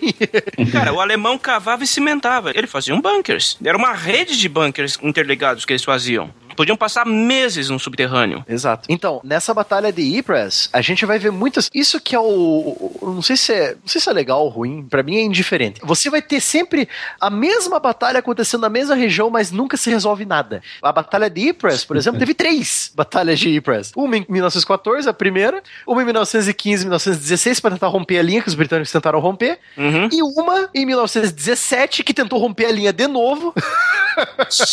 Caramba. E fica nisso. Tipo, ah, nossa vez de atacar. Aí um monte ia lá invadir a terra de ninguém, que era a terra castigada entre as trincheiras, né? Geralmente os corpos ficavam lá pra virar comida de ratazana. Tipo, ah, nossa vez de atacar. "Ah!" Aí já começava. Chovia artilharia, chovia morteiro, chovia eh, metralhadora. eh, Dos dois lados, né? dos dois lados, sim. Aí eles não conseguiam nem chegar na primeira linha das trincheiras, recuar, recuar. Eles começavam a correr tudo voltavam pra trincheira original. Aí o francês vendo, oh, o alemão tá recuando. Atacar! E todo mundo atacava e já tava tempo alemão. Sentar no banquinho, pegar a metralhadora e brincar também. Tipo, é uma coisa tão sem sentido que você percebe que os generais, os, os táticos, eles ainda estavam presos na mentalidade do século passado. Eles ainda estavam presos naquela guerra napoleônica de avançar, ir pra cima, sabe? Mesmo com o apoio da artilharia, cara, na Primeira Guerra não funciona, sabe? É muito absurdo a quantidade de gente morrendo. Eles aprenderam todos os erros ali, né? Ah, totalmente. Quantidade de contingente que eles perderam. Então, aí a primeira batalha de Ypres, ela foi assim, ela foi tipo a batalha do Marne, só que entre britânicos e alemães. Os britânicos tentando proteger o que sobrava da Bélgica, né? Uhum. A batalha do Marne ela foi crucial também, que como foi visto anteriormente, os táxis eles foram muito importantes para movimentar. Acho que se não me engano, os táxis parisienses movimentaram acho que 15 mil ou 20 mil soldados para linha de frente. Isso fez a diferença Sim. tremenda. Foi E mesmo. Os alemães não conseguiram avançar para Paris. Eles estavam bem pertinho de Paris, assim, sabe? Era bandeira 1 ou bandeira 2, Matheus? Putz, cara, era bandeira mil. Tinha muita gente, era muita gente no, no, no táxi. É legal você ver documentário sobre isso, aparece vários táxis indo assim, andando um atrás do outro, levando os Aham. caras. Eles já usavam Uber nessa época? A guerra podia ter sido muito mais rápida, né? É que os táxis eles iam pegar aquela rota turística pra dar mais. É, aham. Olha, aqui a gente tá passando pela Torre Eiffel, o Arco do. E a marcha turca tocando no fundo, né? Tan, tan, tan, tan, tan. É muito bom. É, mas eu acho que sobre a primeira batalha de Ypres é isso. Agora, o importante é a segunda batalha de Ypres, que nós vamos ver uma arma que a gente fala dela, a gente lembra principalmente da Primeira Guerra Mundial.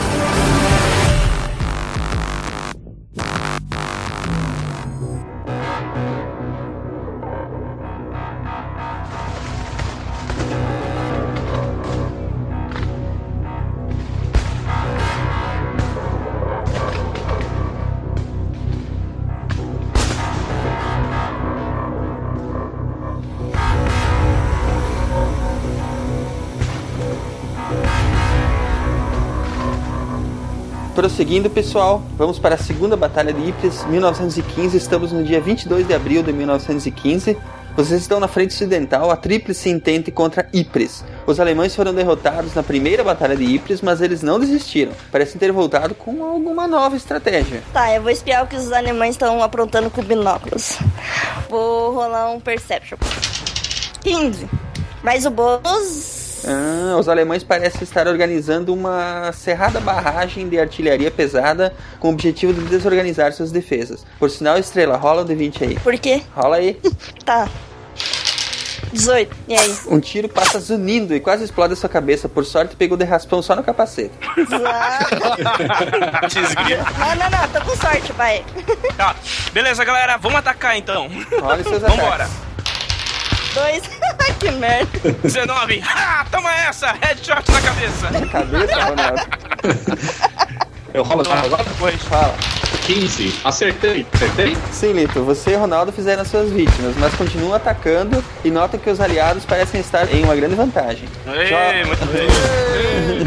Você continua atacando.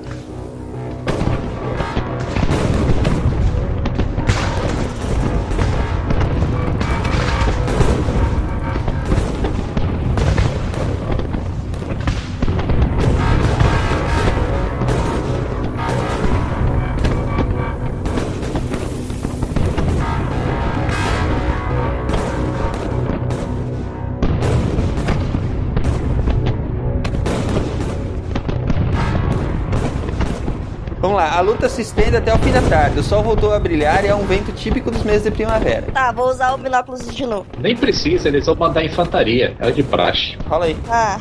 20. Uhul. Os alemães estão recuando? Não, na verdade eles estão colocando máscaras, máscaras de gás. Oi? Máscara? Aham. Hã? Os alemães estão abrindo cilindros e uma nuvem cinza esverdeada começou a viajar das trincheiras alemães em direção a vocês.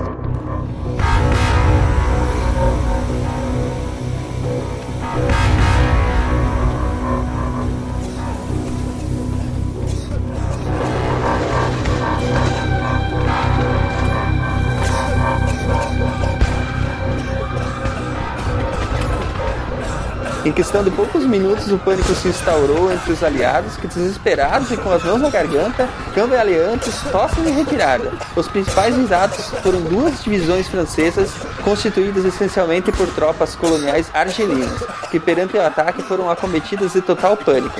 Vixe, começa a correr ou a voar, né? Corre, negada! Que é fria! Momento barata voa. Ah, sério isso, maldito Fritz Haber. Olha os dados.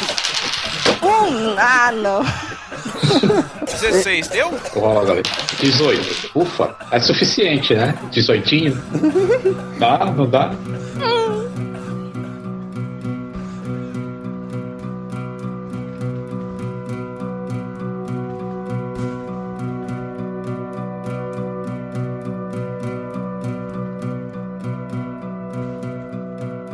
Dez mil homens morreram em consequência do efeito asfixiante do gás, que mata ao forçar os pulmões a produzir fluidos suficientes para afogar a vítima, incluindo a estrela. Outros dois mil aliados inertes foram capturados pelos alemães. Cerca de 6 quilômetros do fronte foram abandonados pelas tropas inimigas. Lito e Ronaldo, vocês escaparam e passaram de nível. Atualizem suas fichas, ganharam mais 100 de XP. Estrela, pega o livro e pensa no seu próximo personagem. Droga, velho. Pô, mas gás, gente? Mas você não pode fazer eles usarem gás, cara. E a convenção de Haia que proibia o uso de armas químicas ou venenosas? Os malditos alemães assinaram o termo. Não assinaram? Lembra daquela primeira aventura que você convenceu os franceses a usar granadas com gás lacrimogêneo no início da Ah. guerra? Aquilo abriu um Oh, precedente. merda, malditos franceses. Maldito Ronaldo que convenceu os franceses. O meu novo personagem pode ter um tanque?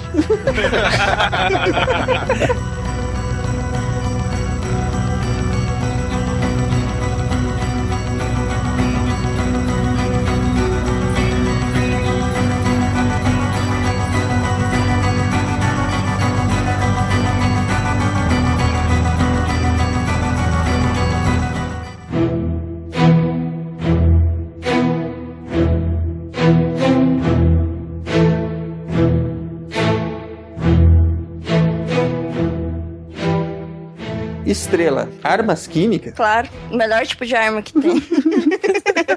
É, Então, é, uma coisa que a gente não falou muito, que era com a Revolução Industrial que teve, a segunda Revolução Industrial, né? Teve muito desenvolvimento das indústrias, principalmente a química também, ela vai junto, né? Você precisa principalmente de ácido nítrico, Uhum. ácido sulfúrico, pra você poder produzir as coisas, porque, tipo, a imensidade de coisas que eles conseguem produzir. São materiais e reagentes importantes para qualquer tipo de processo industrial, é isso, né? Exatamente. Principalmente na indústria armamentista. E nessa época a gente tinha um grande alemão, que é o Fritz Haber, que, tipo, o cara é muito foda. Talvez as pessoas não conheçam muito bem ele, mas ele ganhou um prêmio Nobel, né? Você estudou ele na faculdade de Química, Estrela? Aham, vocês também devem ter estudado aí, porque ele. Não.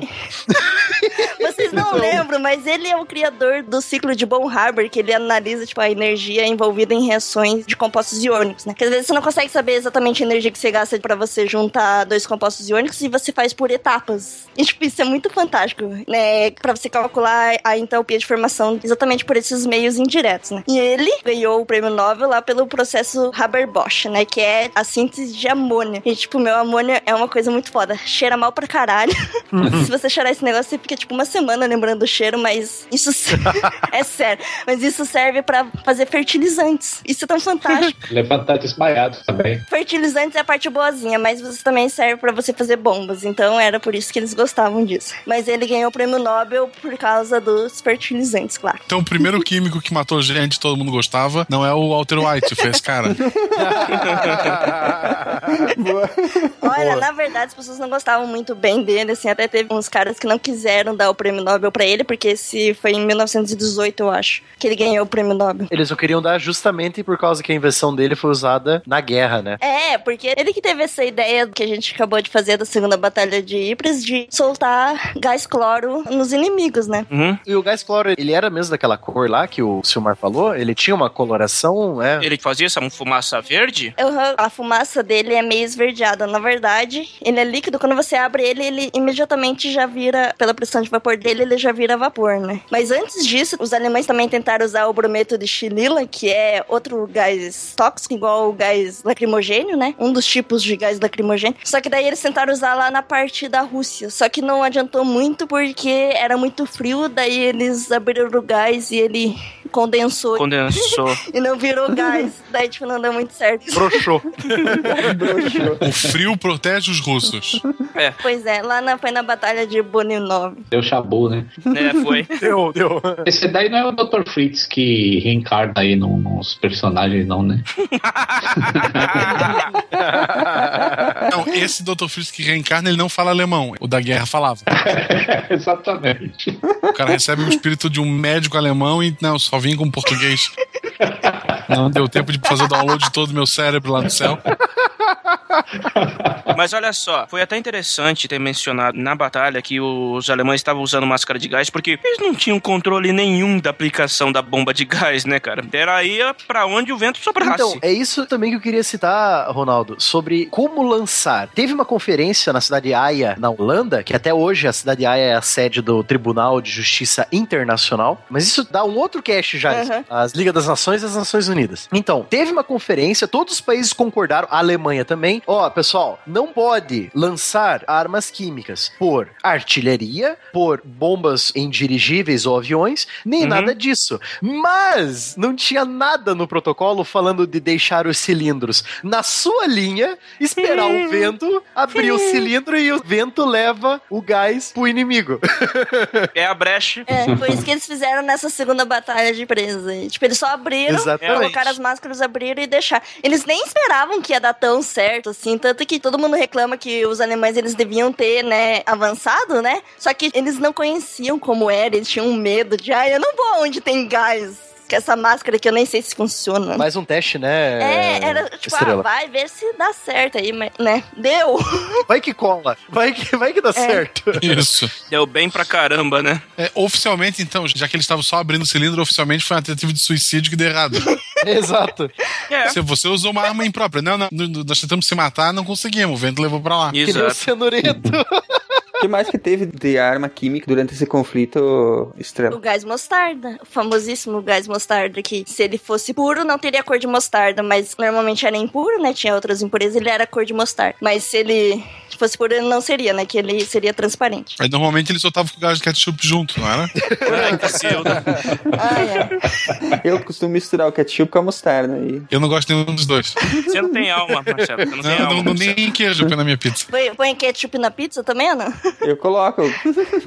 Então, o gás mostarda, ele foi produzido bem antes pela Inglaterra, tipo, em 1922. Tá, mas peraí. Quantas batalhas de Ypres teve? Que o gás mostarda foi usado na terceira já? Três. Foram três mesmo. É. Ypres foi três. Três grandes batalhas que era pra. Vai aqui, se não for na terceira, não vai dar certo aqui. Vamos pra outro ponto na linha. Era melhor de três. O desafio era melhor de três. É, Lembre-se, Silmar, a linha de trincheiras ela ia do litoral ali, na fronteira entre a França e a Bélgica, ali, o litoral do Canal da Mancha, até a fronteira com a Suíça. Então era uma linha contínua, cara, de defesas. Então, ah, vamos tentar numa área. Não dá? Então só defende e vamos levar o resto das peças sobressalentes pra outra. Ah, Aí se desse empate tinha mata-mata? Tinha. Então, o gás mostarda, ele era mais legal porque ele não causava apenas edema pulmonar, que é que nem a gente falou na segunda batalha de Ypres. Seu pulmão enche de água, né? De líquidos. Tipo, que faz você parecer que você tá morrendo afogado. Se você inalasse bastante gás assim, mas se você tivesse pouco contato com ele, ele formava, tipo, umas bolhas na sua pele, ficava na sua garganta, ficava muito irritante isso. E o gás mostarda. Bem divertido. É, o gás mostarda foi usado na terceira batalha de Ypres, mas ele não foi usado só pelos alemães. Os aliados da Tríplice Entente também usaram várias vezes, tanto o gás cloro também. Não, não tinha bonzinho e malvado nessa história de gás aí. Os dois usavam bastante. Ah, É, claro. nu- nunca tem, né? Nunca tem. Não. É. A diferença é que a Inglaterra venceu, né? Então os malvados são alem- os alemães. A história é escrita pelo vencedor. É. Claro, sempre. Os franceses, eles também usaram o ácido cianídrico, né? Também é o, cianureto, que era chamado, olha só, de ácido prussico. Caralho, ácido? Justamente contra a Prússia. Eles Exato. matavam prussianos. Pra matar prussiano, exatamente. Muito bom. La revanche! La revanche! O legal do cianeto é porque ele é... o- O legal, ó. ó, a estrela. Estrela, é verdade. Já é a quinta vez que ela fala o legal, isso é massa. E a nossa química de plantão, ela vai achar legal. Vamos deixar claro que ela não acha legal as pessoas estarem morrendo. Ela acha legal. Ela acha legal a reação Isso, química. olha só. Não, não, pessoal, pessoal, vamos avisar. Atenção, o SciCast é contra o uso de armas químicas em guerra. Vamos deixar Nós claro, somos né? a favor de usar armas químicas em laboratório em ambientes controlados para experiências. Isso, em ratos. Ratos a favor. Não, ratos também não, pô. Não, assim, Então, o cianeto, ele é do tipo de gases que é chamado gases do sangue, né? Ou seja, quando você inala ele, ele tem maior afinidade com a hemoglobina. Então, em vez de a hemoglobina pegar o oxigênio, ela vai pegar o cianeto e não vai deixar você levar oxigênio pro seu pulmão. Daí você morre. Ah, Acontece. que beleza. Que delícia, cara. Quer ver? Nós temos uma pessoa bem famosa que sofreu um ataque de gás. Sobre isso e foi parar no hospital, que é o nosso. Fora perder as bolas? É um- Ou uma das bolas, né? Uma das. É. É um austríaco estriônico histérico que veio dar muito trabalho pra gente, né, ô Estrela? É, austríaco histérico. isso.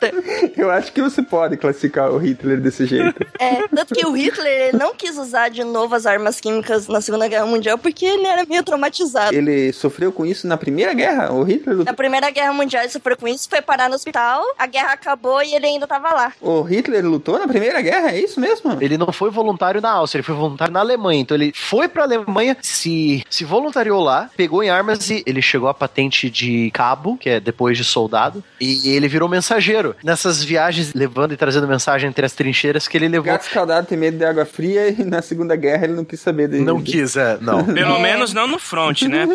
É, é. Não usou no front, né? Mas usou pra exterminar judeu, né, cara? Haja diesel. É, então. Mas isso ninguém sabia, então tava beleza.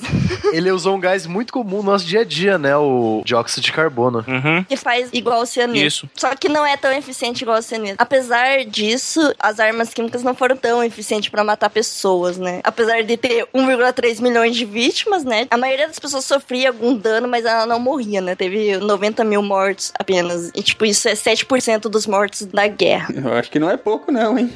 Mas era mais pra você causar pânico matando as pessoas, né? Causar confusão lá, que se mandava isso no meio de uma trincheira, as pessoas tinham que correr pra colocar a máscara de gás e às vezes ela não funcionava tão bem assim. Às vezes ia o paninho com mijo na cara. É, é, exato. Eles usavam máscara com urina. Mas funcionava, né? Esse negócio, essa porra aí eh, deve ter causado pânico mesmo entre os soldados. Essa porra não, esse mijo. É. Essa estratégia militar aí de usar o gás deve ter causado bastante pânico entre os soldados, né? Ah, com certeza, imagina você tá lá no meio e começa a vir um gás, às vezes o gás nem dava pra ver. Por exemplo, o gás mostarda, você não conseguia ver que ele estava vindo. Gás claro você consegue ver, mas gás mostarda você não consegue. Então, olha só que engraçado. O gás mostarda, que tecnicamente era pra ter uma cor amarelada, ele é incolor. Isso. E o gás cloro, que era pra ser incolor, ele tem cor. que beleza. Não sei quem dá o nome pra isso, então. Não, e fora que também, com a alimentação que eles tinham, tinha um outro tipo de arma química que rolava na trincheira, né? Tudo fechado. Né? Tem que puxar essa, né, cara? O gás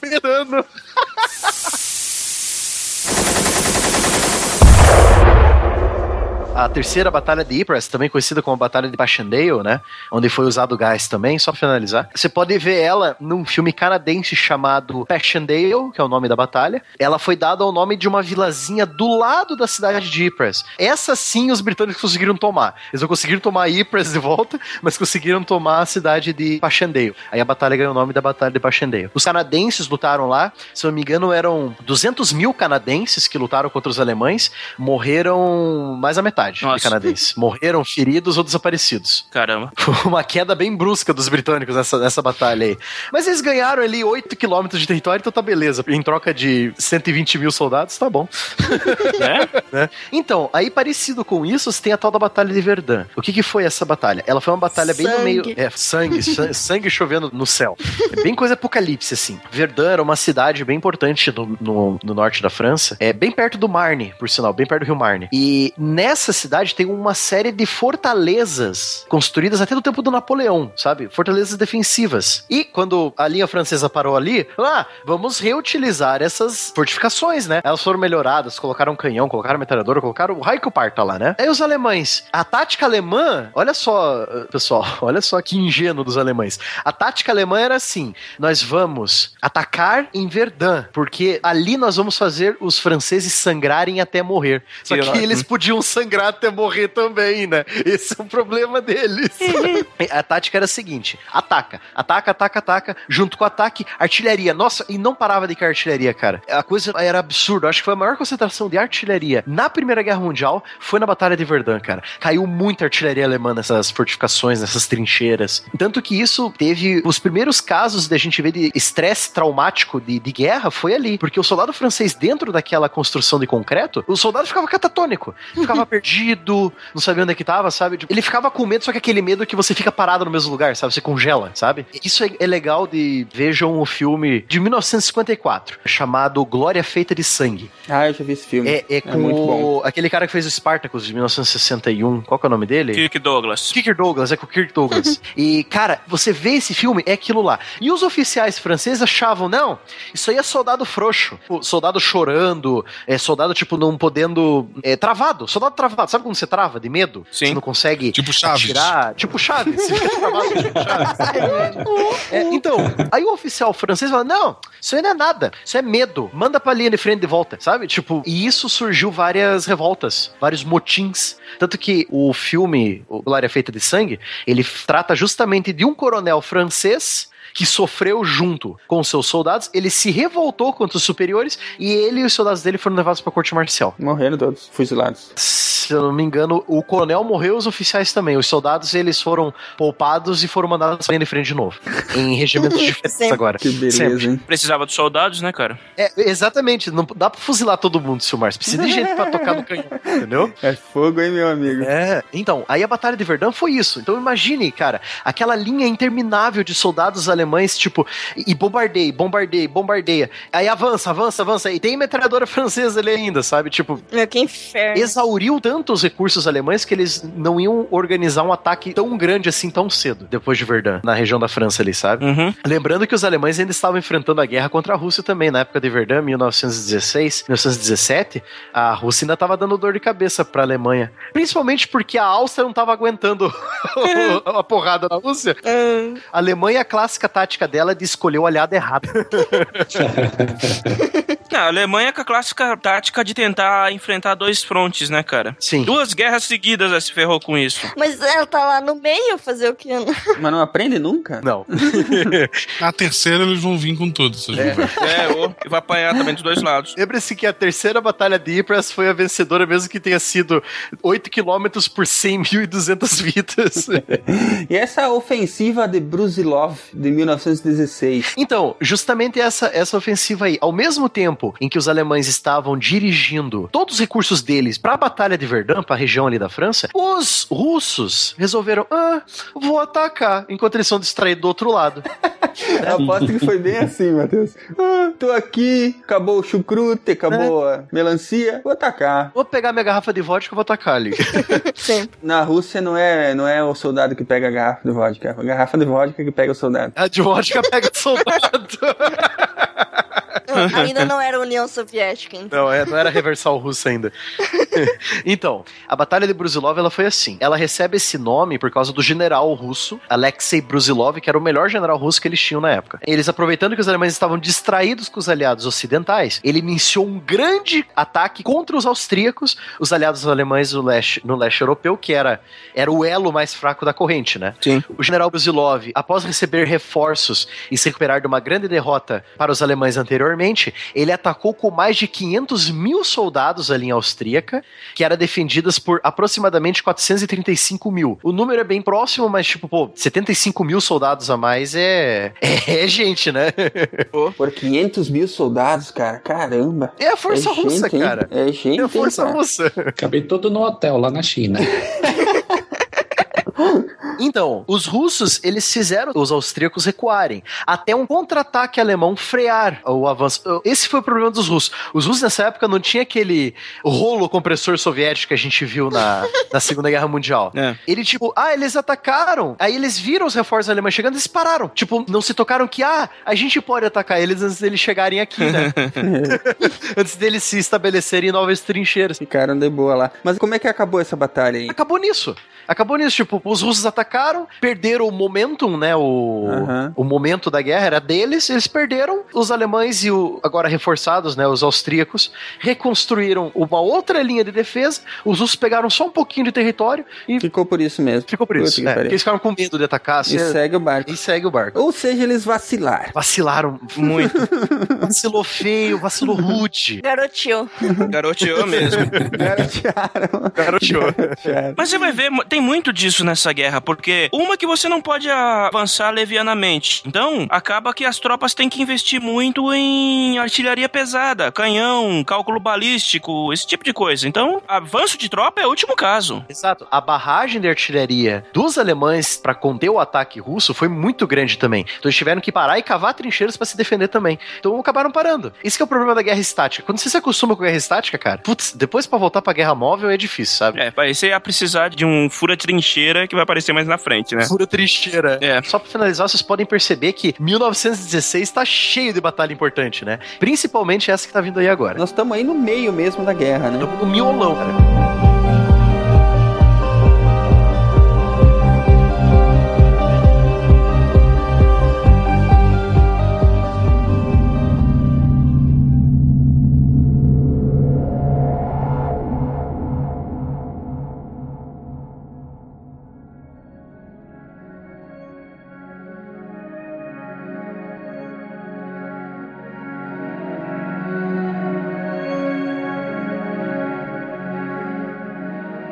Vamos adiante, vamos à Batalha de Somme, de 1916. Muito bem, durante os últimos meses, vocês foram avançando territórios lentamente. Muitos morreram. Ah, eu que eu digo. Então quem manda tirar um no dado. Não.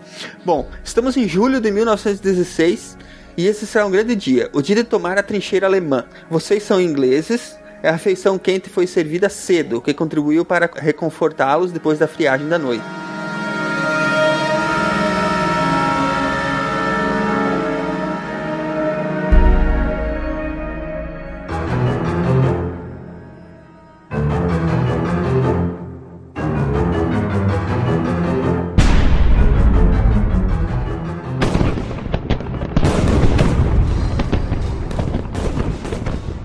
Volta das seis e meia da manhã, eclodiu um bombardeio sem paralelo contra toda o fronte, desde o norte do Acre até o sul do Some. Ah, não, desde o norte do Acre.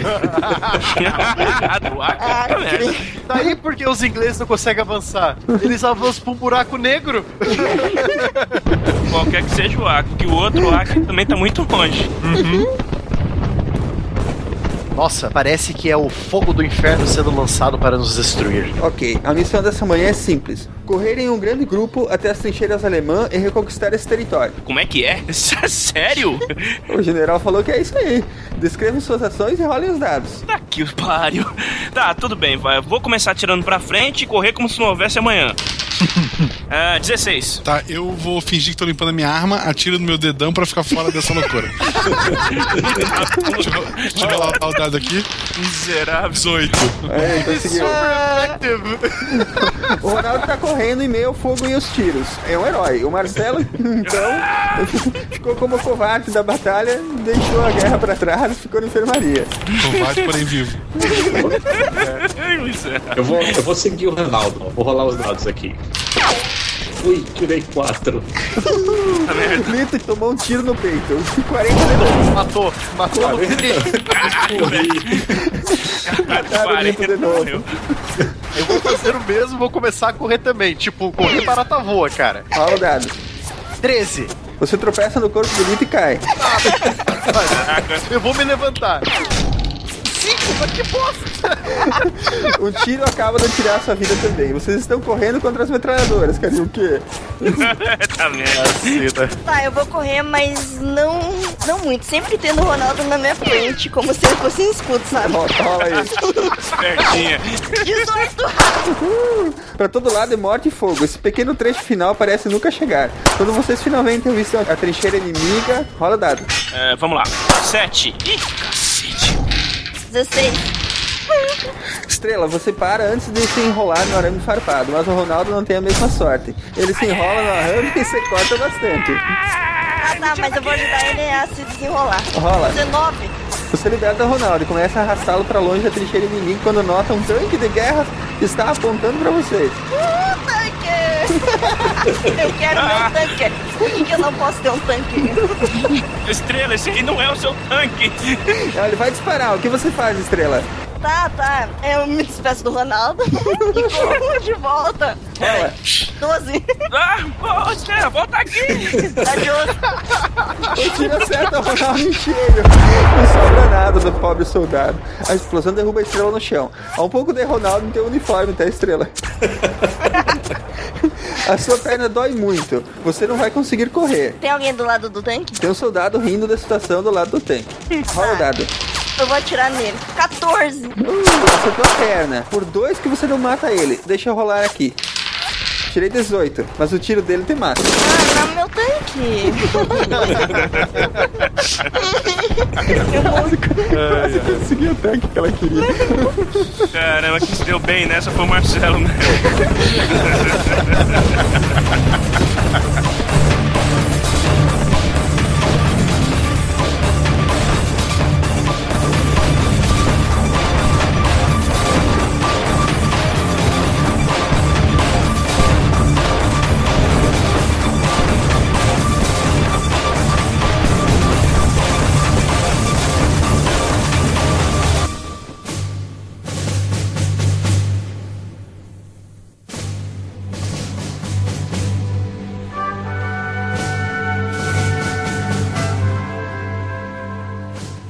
Ela foi uma ofensiva né, franco-britânica que queria retomar territórios conquistados. Queria retomar, como a gente viu ali, correndo e vamos pegar de volta esse território. Agora, esse general aí, ele se formou na, na Universidade de Loucos para táticas de guerra, Mas né? era a tática da época. Vou mandar soldado até alguém chegar do outro lado e a gente toma de volta.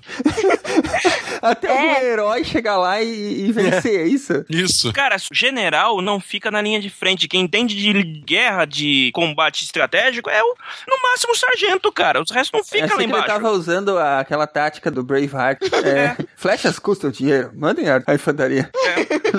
Bem isso. Então, ela foi uma batalha das mais sangrentas né, que teve na Primeira Guerra Mundial. Por que será, né? Todo mundo correndo em direção à metralhadora, me mate. Também. É, Estima-se que pelo menos um milhão de vítimas, né, entre mortos e feridos ali em quatro meses. Foi a primeira batalha que eles usaram tanque de guerra, por isso que ela apareceu ali. Antes a estrela pedia, mas ela não tinha nem chance. Mas a primeira batalha foi usar tanque de guerra. Ah, ao final dessa batalha, né, as forças britânicas e francesas conseguiram avançar cerca de 9,7 quilômetros do Caramba. território alemão, né? Em quatro meses foi o que tudo que eles conseguiram foi quase 10 quilômetros de, de retomada. Pô, guerrinha, hein? Tem que contar. Você vê. Foi cimentado com corpos.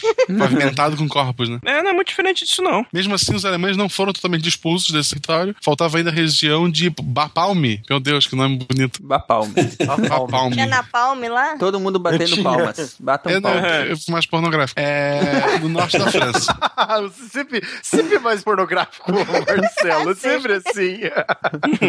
É, o exército alemão conseguiu manter então a região por todo o inverno até a batalha ser reiniciada em janeiro de 1917, né? Quando o exército britânico finalmente conseguiu fazer as forças alemãs recuarem. Também, depois de tudo, né? Nós vamos linkar aí dois artigos que falam sobre essa batalha e sobre os Sim. tanques que a estrela quer, os tanques. Tem uns artigos aí que vão ficar bem bonitos. Inclusive, eu vou dizer um tanque que vai ser da estrela, pra sempre. Vamos ver se eu consigo falar o nome. Sturmpausenhaufen Oberschneisen. Nossa, cara. Tá. Strudel, Strudel. Sturmpanzerwagen Oberschleisen. Schleisen. Schleisen. O que, que isso quer dizer, Matheus? Ó, Sturmpanzerwagen. Vagão blindado de ataque. Tanque. Ober, Obersch, Oberschleisen, eu não sei o que, que é. é, é o barulho que a pessoa faz quando recebe o tiro. Ele fica... Ronaldo, como é que é esse barulho aí? Cara, boa pergunta. Não tem muito peido. barulho, cara. Ela explode. A pessoa vai dar um tiro no tanque, ela vira um peido, cara. Não vai sobrar muita coisa. É, você é pulpificado, né, cara? Por isso os tanques são tão legais, né? Bom, nós tivemos algumas coisas bem legais que aconteceram, né? Bem legais que aconteceram. Como o desenvolvimento de tecnologias que nós já havíamos comentado anteriormente, né? Como o rádio, o telégrafo, o telefone foram, foram desenvolvidos nessa época, né? Até para auxiliar na comunicação e no posicionamento das tropas, né? E a indústria química também cresceu Exatamente, muito. cresceu bastante, como a Estrela comentou anteriormente também. E a indústria de aviação, né, Lito? Sim, indústria também. E também a, a maneira de, de usarem o avião na guerra, né? Passou a ter força aérea, os estados agora. Não era mais o exército que voava, existia uma força aérea que guerreava. Essa divisão apareceu aí na Primeira Guerra mesmo, então. No final da Primeira Guerra. Essa divisão das Forças Armadas, ela é comum pelo mundo todo, dividir assim, marinha, exército e aeronáutica? Sim, essa divisão é costumeira. Só os Estados Unidos que tem uma Tem força quatro, à né? parte. Os Estados Unidos tem quatro forças. Ele tem a marinha, a aeronáutica, o exército e eles têm os fuzileiros navais, que dentro deles tem marinha, aeronáutica e tropas de De desembarque. chão. Infantaria. E, e o Japão também, além de, desses três, eles têm os ninja. Exato. Cara.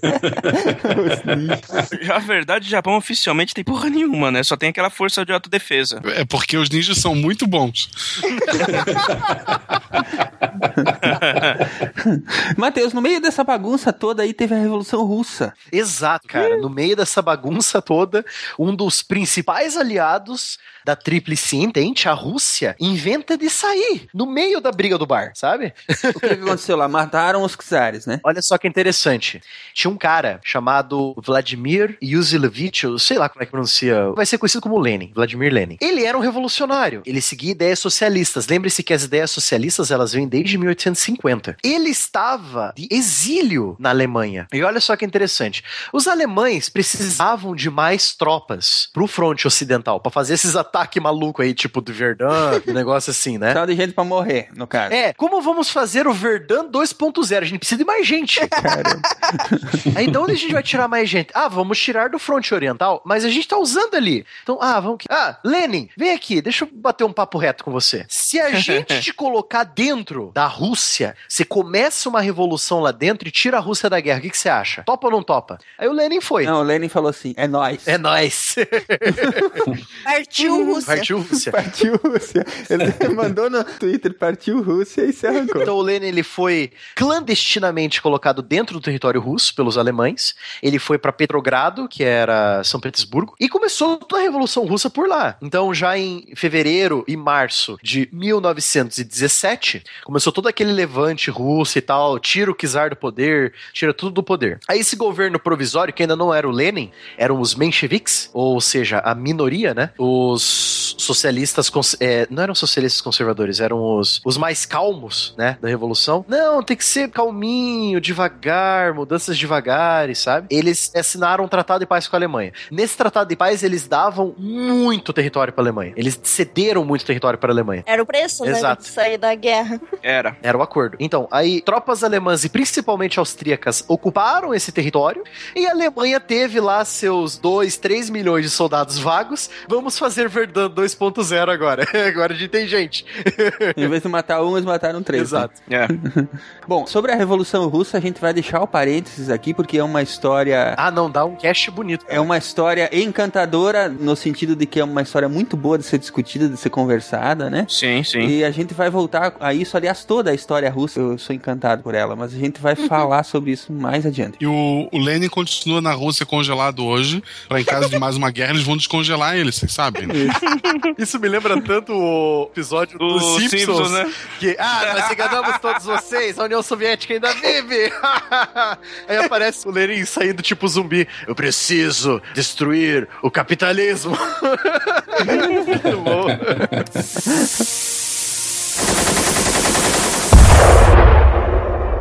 Vamos adiante falar um pouco sobre a guerra no mar, porque daí a gente podia falar sobre a entrada dos Estados Unidos, né? É, Eles entraram por causa da guerra do mar, né? Só citar que na Guerra do Mar aconteceu duas coisas. Primeira, a Alemanha fez a cagada de tentar competir com a maior marinha do mundo, que era a Marinha da Grã-Bretanha. Sempre foi, sempre, Sempre foi, sempre será. Tava em todo lugar. E beleza. Hoje em dia, inclusive, Não, hoje em dia a Grã-Bretanha tem a terceira maior marinha do mundo. mas eles ainda mantêm, é, porque eu li alguma coisa que nos anos 80 eles desmantelaram muita coisa. Não, mas vai que a Argentina quer invadir as Ilhas Malvinas de novo. Tem que estar preparado. Não, não. Cara, eu Falklands. nem sei como é que a Argentina resistiu tanto tempo, cara, naquela época. Mas eles quase ganharam. né? Porque a Inglaterra foi bonzinha. Ela pegou leve. Ela pegou muito leve. Pegou muito leve. Se ela quisesse, ela tinha obliterado a Argentina. Se ela quisesse, ela tinha invadido Buenos Aires bem de boa, cara. Malditos ingleses. Então, se tá assim, a Alemanha, ela queria fazer uma marinha de guerra. O Kaiser, o imperador Guilherme II, falou assim: Eu quero barquinhos para brincar na minha banheira. Por que, que eu não tenho barquinhos É. para brincar na minha banheira? Ele tava tão fascinado por barquinhos quanto a estrela por tanto. Exato. Por que, que a Inglaterra tem barquinhos e eu não tenho? É. Cara, o Wilhelm, o Guilherme, cara, ele era um Kaiser maluco, né, velho? Ele era totalmente, cara, totalmente maluco. O problema dele é que ele bebia Kaiser, né, cara? Não desce redondo. Tá merda, velho. Tá demorando. Ah, tô aqui bebendo a Pilsen brasileira aqui, tô abrindo uma lata de milho em conserva. Milho conserva. Aquela história de que o, o Brasil ele mandou um barco para a Primeira Guerra e a guerra acabou antes dele chegar é verdadeira? Mas o Brasil participou da guerra. Então, na verdade, os dois barquinhos que o Brasil mandou chegaram a tempo. Só que eles foram mandados Ah, tá. para proteger o Estreito de Gibraltar.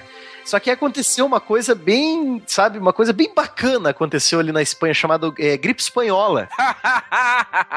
Os marujos brasileiros trouxeram a gripe espanhola pro Brasil. Não só eles, por sinal, tipo, a gripe espanhola chegou nos Estados Unidos, chegou na China, sabe? Foi uma epidemia, foi tipo a influenza ali, a gripe do porco, a gripe do frango, sabe? Uma das maiores pandemias que teve aí, né? Epidemias que teve aí. O brasileiro traz tudo na sacola mesmo, né? Moambeiro. Uamba. Sem contar que os barcos brasileiros atiraram em um cardume de toninhas, né? Pensando que eram submarinos alemães. Nossa, cara, puta merda. golfinhos, né? Mataram um monte de golfinho pensando que era submarino alemão. Pelo menos tinha churrasco depois. Né? Podia ser animal treinado, você que não sabe. Muito bem. Matheus, agora sim. Toda essa bagunça instaurada, todo mundo se estapeando até um xingando a mãe do outro, era dedo no olho, chute no saco. Tava terrível. E aí chega um cara, bonachão, chapéu de cowboy. O que, que os Estados Unidos foram fazer aí no meio? Ah, então, cara, olha só. Os Estados Unidos, na verdade, ele já tinha um acordo comercial com o Reino Unido e ele já estava fornecendo eh, suprimentos, material, até munição para as tropas inglesas, sabe? Para desafogar um pouco das fábricas inglesas em si, né? E também porque a campanha naval de submarinos alemães para caçar navios que estavam indo para a Grã-Bretanha também estava fazendo efeito, né? Só que essa caçada discriminatória de qualquer navio que se aproximasse da Grã-Bretanha é, também fez com que os Estados Unidos entrassem na guerra, porque os alemães inventaram de afundar um navio chamado o Lusitânia. Eu acho que estava com mil passageiros americanos. A imprensa americana falou: Oh, o que, que é isso? Vão deixar isso acontecer? Que, que porra é essa, né? Pearl Harbor da Primeira Guerra. É o Pearl Harbor da Primeira Guerra Mundial. É. Os Estados Unidos, que ele era totalmente isolacionista, né? A Europa com problemas da Europa, né? Aham. E nós metendo o bedelho no problema da América Latina inteira. Uhum. Sempre. América Latina é quintal, é pode. Isso, é. Tá Então, no terreno é teu. Aí começou todo aquele movimento e tal dos Estados Unidos. Não, vamos entrar na guerra agora. Nós vamos, é, já que a Alemanha nos atacou, nós vamos mandar tropas para ajudar. Agora tem motivo, né? É, Sempre tem que ter um motivo, né? sempre tem que ter uma desculpa. Isso foi o quê? Aos 40 do segundo tempo? Tava terminando já o conflito. Aos 40 do segundo tempo. Não, é, mas eles tinham perdido a Rússia, né? Pero no mútil, porque aqueles 3 milhões de soldados que estavam lutando contra a Rússia agora estão fazendo pressão no fronte ocidental. França, coitado. E a França estava sentindo de novo aquele medo de perder Paris para os prussianos de novo, né? Aquele bafo do cangote ela tava sentindo. O bafo no cangote, exatamente.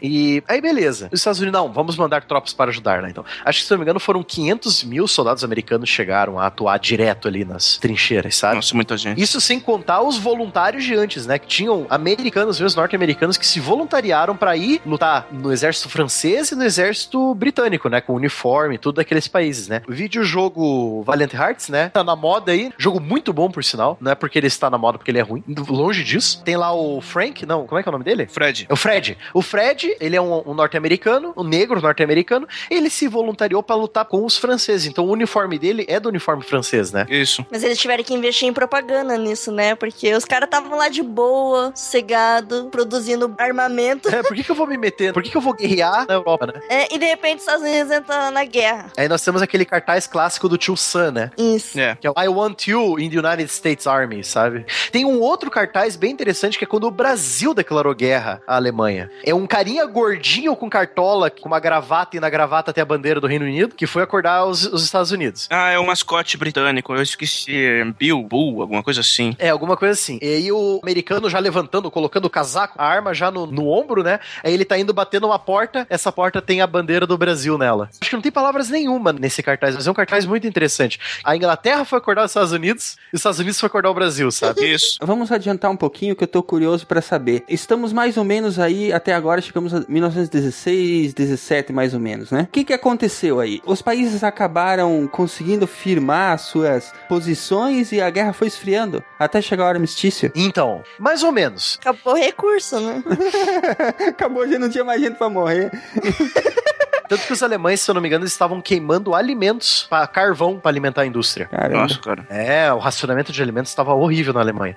Então, mesmo com esses 500 mil soldados americanos reforçando a linha aliada, aqueles 3, 4 milhões de soldados a mais, os alemães começaram a fazer as ofensivas de primavera e as ofensivas lá do início de março, junho de 1918. Então foram grandes ofensivas que realmente essas grandes ofensivas, tipo, aí a França falou: pronto, vamos tomar Paris de novo, né? Aí teve lá a terceira batalha do Marne, teve lá a quarta, quinta batalha de Ypres também, sabe? Eles avançaram por tudo. Os alemães, tipo, receberam 4 mil tropas fresquinhas do fronte oriental. Vamos tacar esses negros lá na linha de frente e vamos avançar. E vamos avançar. E eles avançaram. E foi um avanço, assim, tipo, tenebroso, assim, sabe? Foi quase uma blitzkrieg, quase. Eles frearam por causa da artilharia aliada. Aí, beleza, eles frearam, aí todo mundo parou de novo. Guerra de trincheira de novo, entendeu? Avançou, tomou trincheira, parou. Era assim que era. Avança de um quilômetro em um quilômetro, de mês em mês, né? E aí ficou nisso. Mas aí o que aconteceu? Os políticos entraram na jogada e foram colocando panos quentes. Acabaram costurando ah, acordos aí para tratados para poder. Com a Alemanha, talvez. Os nazistas diriam que os judeus venderam a Alemanha. É, os judeus venderam a Alemanha. Olha que bonito. Conta essa história aí. É, então, olha assim. 1918, junho, a Alemanha tá exaurida. Tipo, tá, cadê os 4 milhões que vieram? Já foi, meu filho.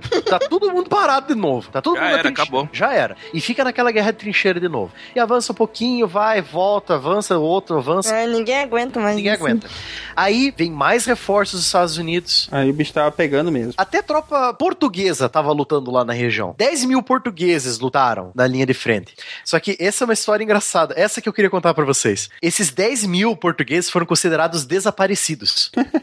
é, os 10 mil portugueses desapareceram. Agora, Caramba. sabe o que é engraçado? Eles voltaram pra casa. 70% da população do país Luxemburgo tem descendência portuguesa.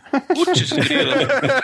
É só coincidência. Só coincidência. É. Ou seja, os portugueses ficaram por lá, fizeram um tchaca-tchaca. Ah, vamos morar aqui em Luxemburgo mesmo. A guerra acabou, vamos ficar por aqui. É, Luxemburgo que fica ali debaixo da Bélgica, né? Isso, é aquele É. país é ali entre Alemanha, Bélgica e França. Caramba. Os homens daquele país tinham todos morrido na guerra, né? Só tinham sobrado as mulheres. Precisava de gente pra renovar, né? Isso. Por que, que eu vou cavar uma trincheira no meio da guerra, né? Sujo, pegando fogo, eu vou cavar uma trincheira aqui que não tem ninguém. Eu vou ficar aqui até o fim da guerra. Claro. Então, aí foi a vez dos aliados ocidentais, é, Silmar, planejarem um grande ataque contra os alemães. E é aí que entra o filme que eu passei pra vocês, que tem inteiro, se puder linkar aí, tá aí o link na, na descrição do tópico, né? O nome do filme é O Último Batalhão, ou The Last Battalion, no título original. Ou melhor, The Lost Battalion, batalhão perdido, né? Não tem o último batalhão, batalhão perdido. É a história de um batalhão americano, 200 soldados americanos. Eles avançaram quando foram mandados para serem avançados, mesmo o major deles falando pro general que, cara, isso é suicídio. Se a gente avançar para aquela região que o senhor tá falando, general, é, é um suicídio coletivo. Não vai dar certo isso. Ah, não, mas a gente tem que aturar perdas aceitáveis. É, perdas são aceitáveis, ele fala. É, ele Perdas fala. aceitáveis. Aham. É engraçado porque esse filme ele é feito pra TV, né? Hum, ele era, foi pela Fox, se eu não me engano. É, direto pra TV. E, assim, as atuações não são lá essas coisas, mas eu achei legal essa parte mesmo que o cara fala, ó, o jeito que ele fala, né? Ele fala assim, é, general, eu como um bom soldado vou obedecer, mas nem eu e nenhum dos que você comanda estarão aqui até o final do dia. É. ele fala assim. É, senhor, eu vou liderar os meus homens, mas eu duvido que o senhor volte a nos ver. É, Ele fala, ele assim. assim. Por ser um filme pra TV, as gigantescas batalhas de 500 pessoas tem sete de cada lado. É, é. Exatamente. Mais ou menos assim. Mas mesmo assim, a qualidade, mesmo pra um filme de TV, a qualidade é boazinha. Não, eu gostei, eu gostei, eu gostei. É legal que mostra as trincheiras dos caras, bem equipados. né? É, as trincheiras e tá, as trincheiras alemãs, o quartel-general alemão. Por sinal, os atores alemães todos falando em alemão. Eu- Isso eu adorei ver, cara, em um filme. Ainda mais filme americano, que eles adoram fazer tudo em inglês, né? O mundo todo fala inglês.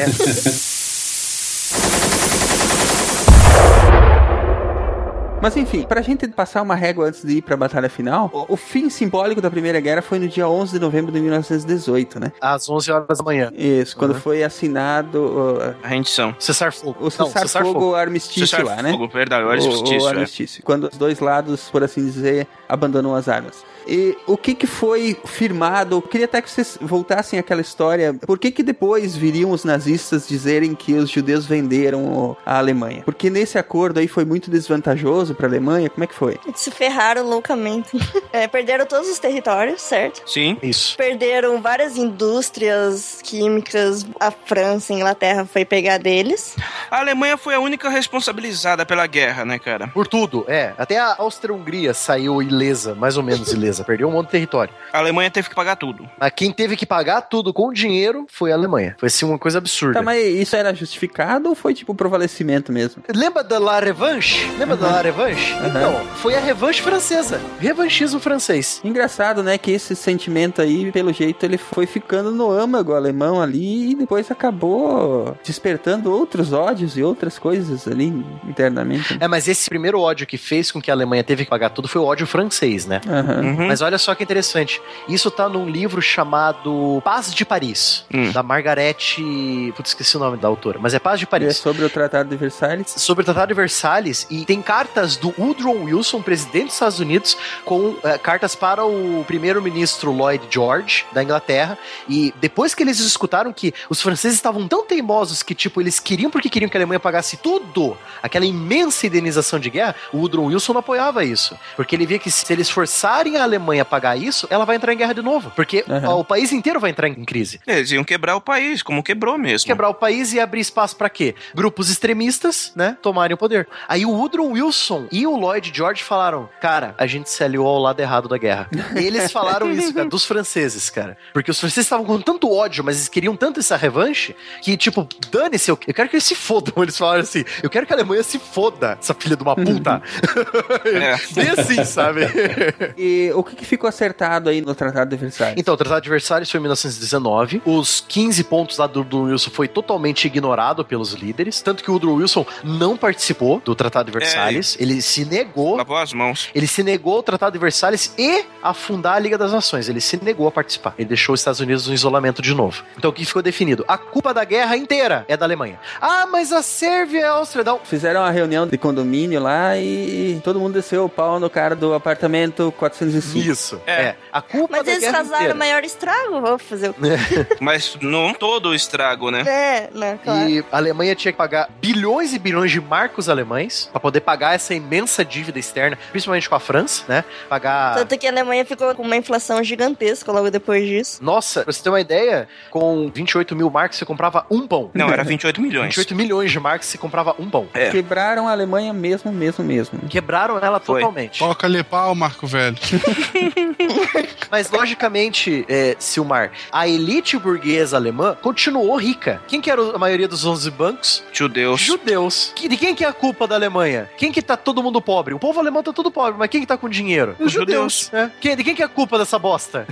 É porque nesse tipo de situação sempre acontece assim: quem é muito rico não sofre com isso, continua rico. Então, culpa dos judeus. Quem é muito rico não é afetado, porque tem bens, ou tem indústrias, ou tem negócios, em, ou até em outros lugares do mundo, entendeu? Ações e Porque tal. o pobre É. já tá ferrado, então a classe média. O pobre já tá ferrado, esse foi- Ele, não tinha nada antes, né? continua ferrado. O meio é que é, É. o problema, né, cara? Exatamente. Que é sempre, normalmente, 50% da população é o meio da, da pirâmide. E, e aí, quando tu quebra esse meio, e normalmente é um meio que teve estudo, que, que pode, entre aspas, pensar por si mesmo e ver onde é que tá o problema, Até né? sofreu nas trincheiras e sofreu pra fazer essa merda, né? Pra acontecer essa merda, É, né? Exatamente. Então aí é que fica o problema. E aí tá plantada a sementinha pra tudo aquilo que aconteceu depois. Pra todos os grupos extremistas. E voltando um pouco também, é bom lembrar também, ah, o judeu malvado, cheio do dinheiro. Lembrar que tudo é processo histórico. O judeu ele não pôde ter terras durante a Idade Média, ele foi praticamente expulso das regiões de campo, foi para as cidades, onde ele começou a trabalhar com comércio, com artesanato, com banco, com coisas que não envolvia plantar, porque ele foi expulso desse processo. Naquela época ele era o pobre, porque o que dava dinheiro era a terra. De repente veio a Revolução Industrial, as pessoas começaram a ir para a cidade, começaram a precisar desses judeus que estavam lá E trabalhando. os judeus tinham comércio, tinham Isso, indústria. E daí eles começaram a crescer. Exatamente. Bom, é- é a questão judaica e palestina, né? Tá plantada aí outra ideia pra mais um podcast. Também. É. Ah, sim, com certeza. Só pra gente fechar antes, a gente citou o Valiant Hearts, eu queria citar um outro jogo, também fala da Primeira Guerra Mundial, mas se eu não me engano, pra mim é o primeiro first person shooter, tiro em primeira pessoa, da Primeira Guerra Mundial que eu vejo na Steam, chamado Verdun. o nome do jogo é Verdun. Tem sangue no jogo? Tem muito. Então, por ser uma empresa indie, o gráfico não é lá essas coisas. Não vai esperar um BF4. Mas o princípio do jogo é muito bacana. Tem lá as armas da época, as vestimentas da época. Tem mapas ali que é o começo da guerra, que os franceses ainda estão com aquele uniforme antigo, com cap vermelho, é, aquela, aquela jaqueta azul escura, calça vermelha, coisa tipo camuflagem zero, né? Mas é muito bacana, é um jogo first person shooter. Eu comprei ele, é um jogo muito bacana de jogar. Precisa de mais jogadores, mais servidores o, o pessoal que fez, eu já disse, né, empresa indie, vale a pena investir. É uma ideia muito boa. Fazia tempo que eu tava esperando um jogo de FPS da Primeira Guerra, só a Segunda Guerra pra frente, né, que a gente vê. Então fica aí a dica verdade. Deve ser divertidíssimo. Tu dá um tiro, recarrega, dá outro tiro. eu tô empolgadíssimo, vou baixar agora. Aí vem a artilharia e o comandante chama a artilharia, começa a artilharia cair na tua É, cabeça. Ai, ai, ai. A historinha, então, do Natal? Essa trégua de Natal, ela é uma das curiosidades e mostra que realmente, se tivesse tido uma paciência, uma coisa mais trabalhada, a Primeira Guerra Mundial teria parado em 1914. O que aconteceu? Você tem lá agosto, setembro, outubro, novembro, dezembro. Quatro, cinco meses de, de batalha, sem parar, né? Aí você tem lá uma treguinha de Natal, não oficial. Ou seja, os alemães. eh, Mas isso não foi conversado, né? Os alemães não atacaram, os aliados não atacaram também. Cada um no seu lado da trincheira. De repente, não se sabe como que começou. O lado alemão ou o lado aliado, não sei quem foi o primeiro, foi pro meio da terra de ninguém, desejou um Feliz Natal. O outro, um alemão saiu da trincheira, foi lá, apertou a mão do inglês. Aí todo mundo viu que tava tranquilo, todo mundo saiu e foi, foi se abraçar, desejou um Feliz Natal, etc e tal, entendeu? Começou a tocar Simone no fundo. Exato. Nossa, cara. não, aí eles começaram a se matar de novo, cara. No dia seguinte voltaram ao normal. Não, mas a situação toda da trégua de Natal foi engraçada, porque eles pararam de lutar, eles trocaram presentes entre eles, trocaram correspondências pra tentar entrar em contato com parentes, Jogaram futebol. jogaram futebol com times mistos, entendeu? É, a, toda a situação foi bizarra. Podia ter feito um filme, né? Uma versão alternativa em que a guerra é decidida numa partida de futebol. Então, aí você vê, aí você começa a ver como que é o soldado. O que que o soldado pensa? Eu tô lá batalhando o inimigo, mas eu conheci o inimigo. Sim. Ele é uma pessoa que nem eu. Ele é um soldado cidadão. Ou seja, se não fosse a guerra, a gente teria sido bons amigos. Por exemplo, tinha barbeiros, padeiros, ferreiros, fazendeiros. Então todos começaram a trocar experiência. Os barbeiros, por exemplo, começaram a fazer barba ali. Tipo, por exemplo, barbeiro francês fazendo barba de um alemão. Fazendo bigodinho do francês, né? Entendeu? Tipo, tudo na boa. Porra, tu dá a chance pro teu inimigo ter uma navalha no teu pescoço pra tirar tua barba, o cara é macho pra caramba.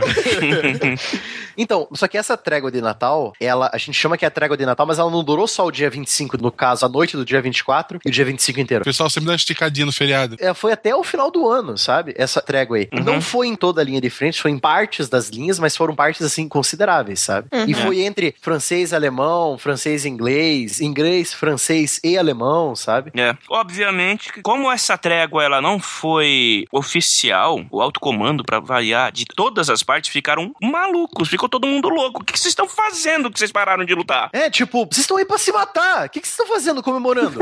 né? Chegaram assim. O que vocês estão fazendo? Tá louco? Você tem que dar um tiro nele. Você não tem que dar um bolo pra ele. É, Tem que dar um tiro, sabe? Naquele Natal, o alto comando recebeu carvão. sim. Com certeza. Tem um filme, né, muito legal disso aí. Eu não lembro É, né? exatamente, mas eu assisti um filme muito legal que conta dessa trégua. É o, deve ser o Feliz Natal. O Joel em francês. Noel, isso aí. É um filme de 2005, é uma parceria entre França, Alemanha e Inglaterra. Um filme desses três países, eles usaram sets desses três países, teve gente desses três países. Até a cena clássica do filme são os três oficiais, né? Um oficial escocês, um oficial alemão e um oficial francês, no meio da terra de ninguém, confraternizando, né? Tomando uma É. bebida. Isso. Você percebe que, pô, podia ter parado a guerra ali. Mas não, o alto comando achava que era traição. Não, mas a gente tá em guerra. O que que vocês estão comemorando? Você tem que É. tirar um outro, sabe? Essa. É, acabou que o regimento todo foi trocado, né? De ambos os lados, né? Teve aquela cena lá que todo o regimento alemão, acho que o sobrinho ou o filho do próprio imperador mandou todo o regimento pra linha oriental, pro frente oriental, Nossa. contra os russos. Uhum. E essa é a parte mais icônica do filme pra mim, cara. Quando os alemães começam a cantarolar uma música que os ingleses ensinaram pra eles.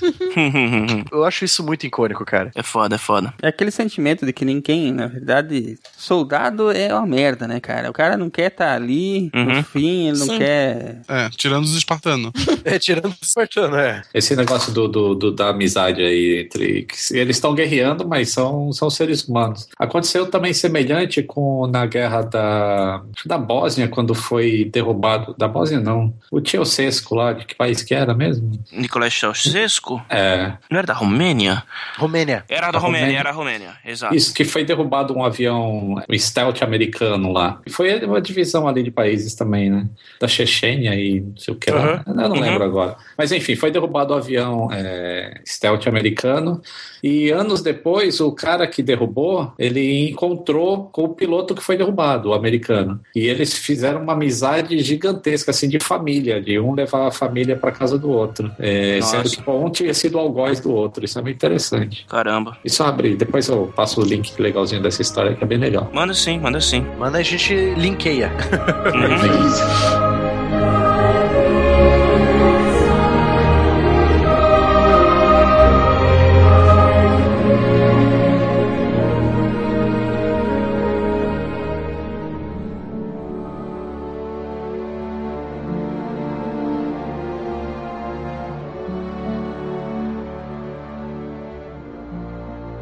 Vamos adiante então, nossa última batalha aqui. Ofensiva Musargone 1918.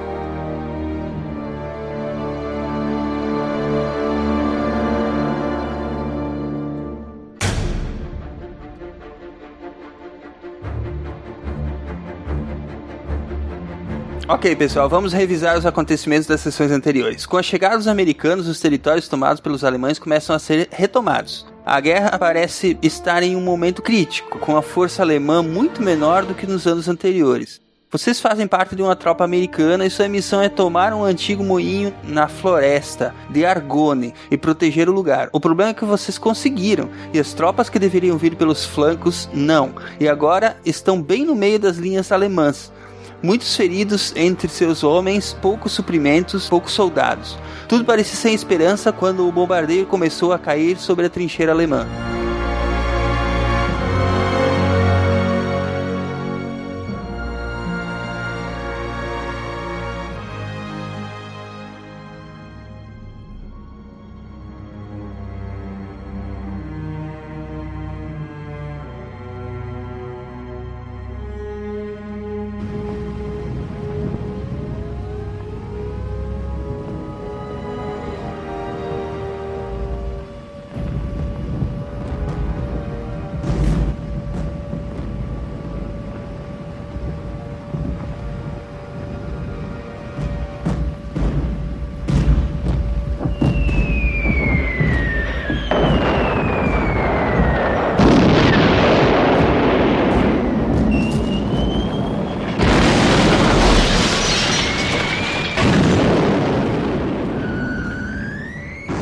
Eu comemoro. Toma essa, seu chucrute.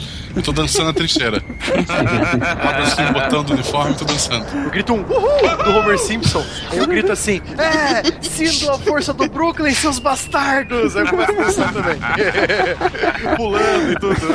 Muito bem, seus companheiros parecem desaprovar a atitude de vocês, hein? E estavam prontos para mandá-los parar quando o pior acontece. Os bombardeiros, além de atingir os alemães, começam a cair sobre as trincheiras de vocês também.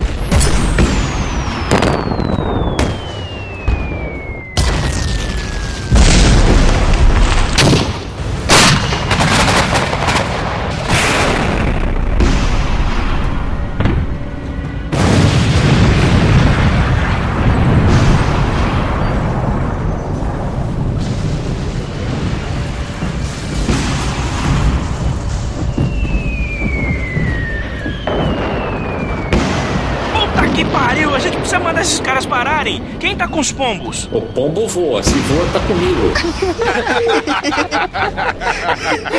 Foi, foi meu raciocínio. Ainda bem que a gente não comeu, né? Manda logo uma mensagem. ok, vou mandar uma mensagem para parar o bombardeio. Muito bem, rola, rola o teste de criação de animais aí, Lito. Criança. Que nome idiota para uma perícia. Vou rolar os dados aqui. 19. Opa, o pombo levantou o voo, mas é atingido por um tiro. Ah, não! Como? não!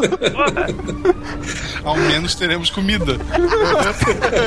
Ela já tá querendo assar os pombos. Tá bom. Levou um pelo dano. O pombo se feriu, mas continuou o seu voo. Vou sortear um de vocês aqui.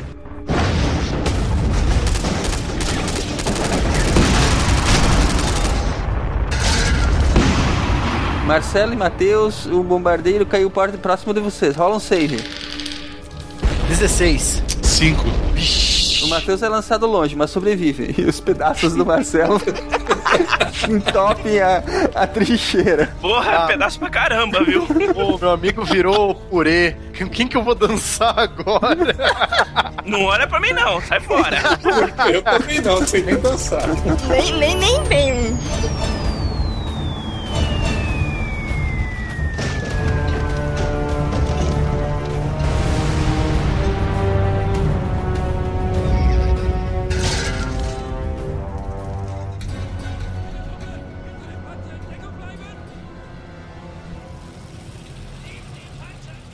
Tudo bem, o bombardeiro acabou como começou, do nada. O cheiro de carne queimada é nauseante. Muitos, assim como o Marcelo, morreram com esse erro de cálculo. Tá bom, gente. Beleza, vamos lá, vamos lá. Vamos reorganizar aqui. Vamos organizar a parada. Na fumaça dos ataques, vocês notam vultos. Zumbis! Não, na verdade parece que os alemães se aproveitaram da situação e estão avançando. Ai,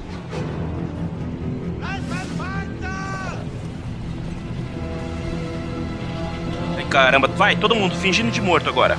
É, isso é fácil. Ok, os alemães se aproximam. O que vocês vão fazer? Já rolem o dado se precisar. Tá, eu vou continuar fingindo de morto. Ok, quando o alemão estiver pertinho, eu vou furá-lo com a minha baioneta. Rolando o dado. 20. Ah, Aí, crítico. crítico. Tá bom, então. Então, quando o Lito, quando o Lito atacar, eu começo a atirar. Vou rolar. Ah, 18. Ah, beleza, agora vai. ah, então, eu ainda tenho alguma granada perto de mim? Não, você usou todas elas para pescar, lembra? Ah, é verdade. Eu falei que era uma ideia idiota. situações extremas, situações extremas. Ok, ah. começo a tirar assim que o Lito toma a dianteira. É, eu estarei gritando pelo Raccoon! Olá, 2. Puta que pariu. Lito, levanta e atravessa um soldado alemão e antes que o corpo de infeliz toque o solo, ele já está atirando em outro inimigo. Ronaldo, você derruba alguns soldados alemães com seus tiros. Mateus grita atraindo atenção para si. A arma dele trava. É a vez dos alemães. Os poucos tiros contra Ronaldo e Lito não acertam. Os muitos tiros contra o Mateus acabam acabam enviando para junto do Marcelo. Estamos dançando no céu. Vão dançar no inferno.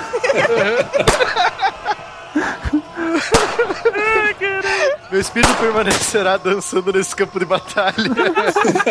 Para sempre. Ai, ai, ai. Eu, eu queria estar morto. Vou atirar também. Rolou. 11. A estrela acerta poucos tiros e os, e os outros soldados com vocês parecem estar matando mais do que morrendo. Aos poucos os alemães fogem, por enquanto vocês venceram, mas tiveram muitas baixas. Tá, vamos recuar então. É, é, eu também acho que seria o ideal. Reunir os soldados que sobraram e voltar. Já que tá todo mundo cansado e ferido.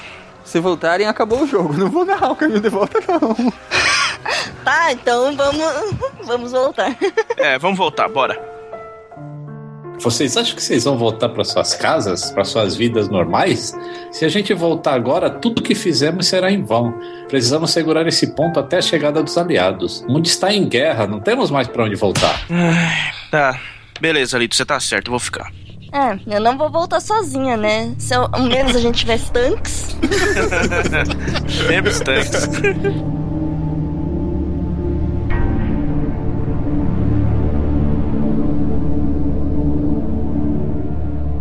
Vocês sentam, o tempo passa, talvez dias. A fome e os ferimentos atrapalham um pouco a noção do tempo de vocês, mas estão ali protegendo a trincheira improvisada.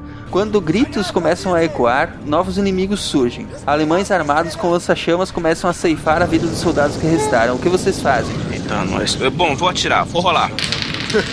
13. Agora eu vou atirar. Vou jogar. 14. Oh shit. Eu posso me fingir de morto agora? Eles te viram se mexer. Atirando. 17. Ha! Vocês mantêm a distância com seus tiros, mas os soldados com vocês parecem estar caindo mais rápido do que os deles. Ronaldo e Lito estão sem munição. Ô, saco. Tá, beleza, vou usar minha faca. Vou correr na direção deles, desvio do fogo e mato um. Um suicida. É. Penalidade menos 4, Ronaldo, pela, pela manobra. Rola o dado. Não, eu quero nem saber, porque eu quero voltar pra casa, porra. Vamos lá. 20! Puta que pariu! O Ronaldo corre e rola no chão de uma maneira que consegue desviar dos tiros. E ao fim do movimento termina com uma facada no bucho do alemão que morre instantaneamente. Lito, Ah, você. foi bonito. Saí correndo, o cara atirou, deslizei pro lado dele, levantei e. pá! Levantei pro inferno. Eu vou tentar fazer a mesma manobra que o Rodaldo, mas em vez de usar a faca, eu vou agarrar um lança-chamas e tentar queimar os alemães. Rolando dados. 16, puta merda. Lito se, se queima um pouco com as chamas, mas consegue chegar até a arma e conduzi-la para matar vários alemães. Infelizmente, essa foi a última ação do Lito e o fogo acabou subindo pelo uniforme e ele cai nele. Tudo vale a pena se a alma não é pequena. Faz um, faz um coleguinha pra dançar com a gente na lei Ah, mas nem olhem pra mim, eu não vou correr na direção do fogo, eu vou atirar. Pera aí. Um. Ah, Estrela, sem, sem querer, acerta a perna do Ronaldo que cai. Mas, mas ele, mas ele está vivo. Os soldados como vocês continuam a atacar os alemães como se não houvesse amanhã, pois talvez não haja mesmo.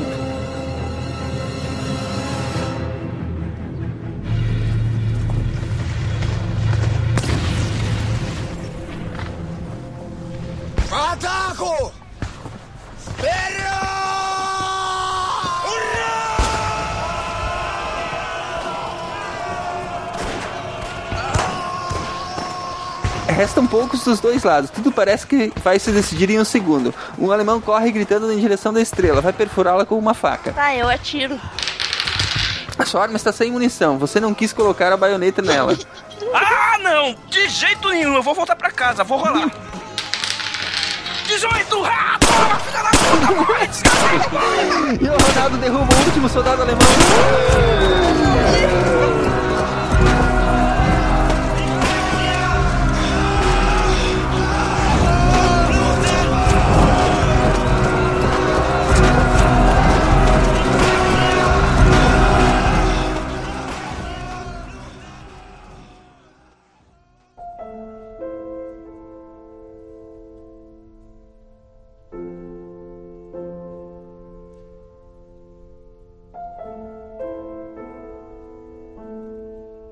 Depois de muito, muito tempo, ou talvez foram minutos, sei lá, um carro do exército americano chega ao local e agradece o trabalho de vocês. Graças ao que vocês fizeram, as linhas alemãs foram quebradas. Vocês podem voltar para casa, todos vocês serão promovidos e condecorados, menos o Marcelo, o Matheus e o Lito que morreram.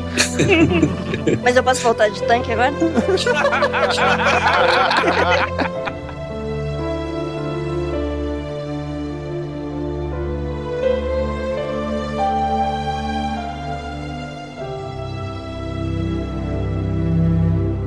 Guerras não são divertidas.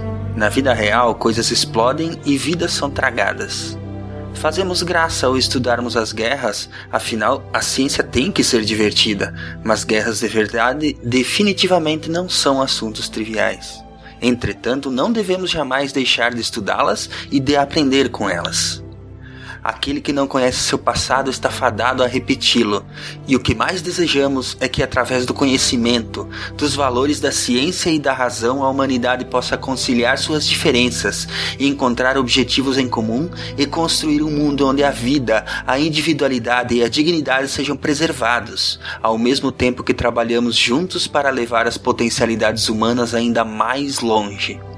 A ciência tem que ser divertida, porque precisamos que a razão, o conhecimento e a verdade nos guiem para o futuro, seja ele qual for.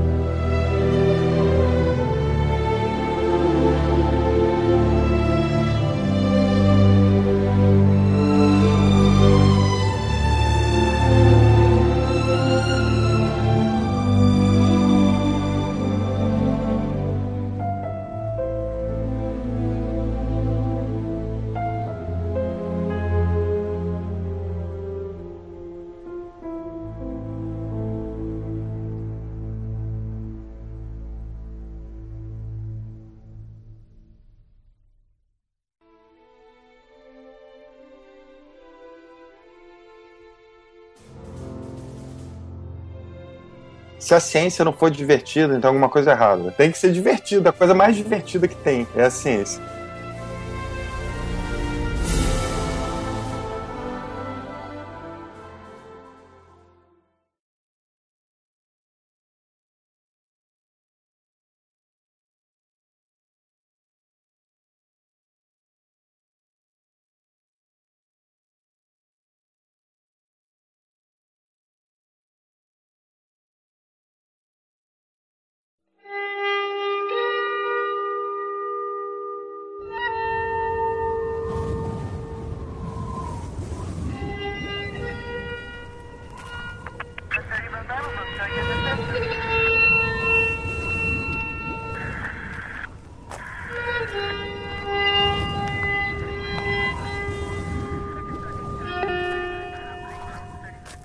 O soldado caminha pelos escombros.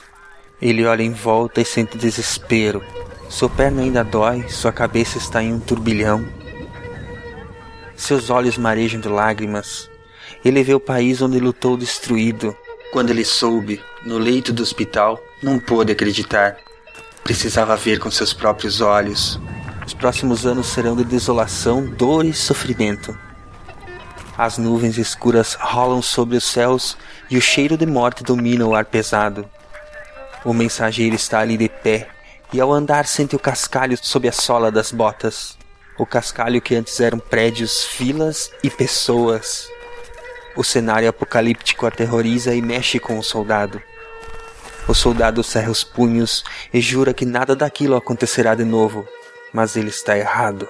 Ele mesmo fará com que aquilo se repita. Ele se vira e vai andando, meio que marchando, como se fosse para um futuro glorioso. Um brilho estranho em seus olhos, ele passa a mão pelo bigode cheio.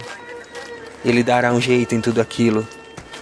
O soldado passa e empurra o companheiro, dizendo-o para sair da frente. Adolf? Adolf? O que foi, amigo? O que aconteceu? Adolf, volta aqui! Vem aqui!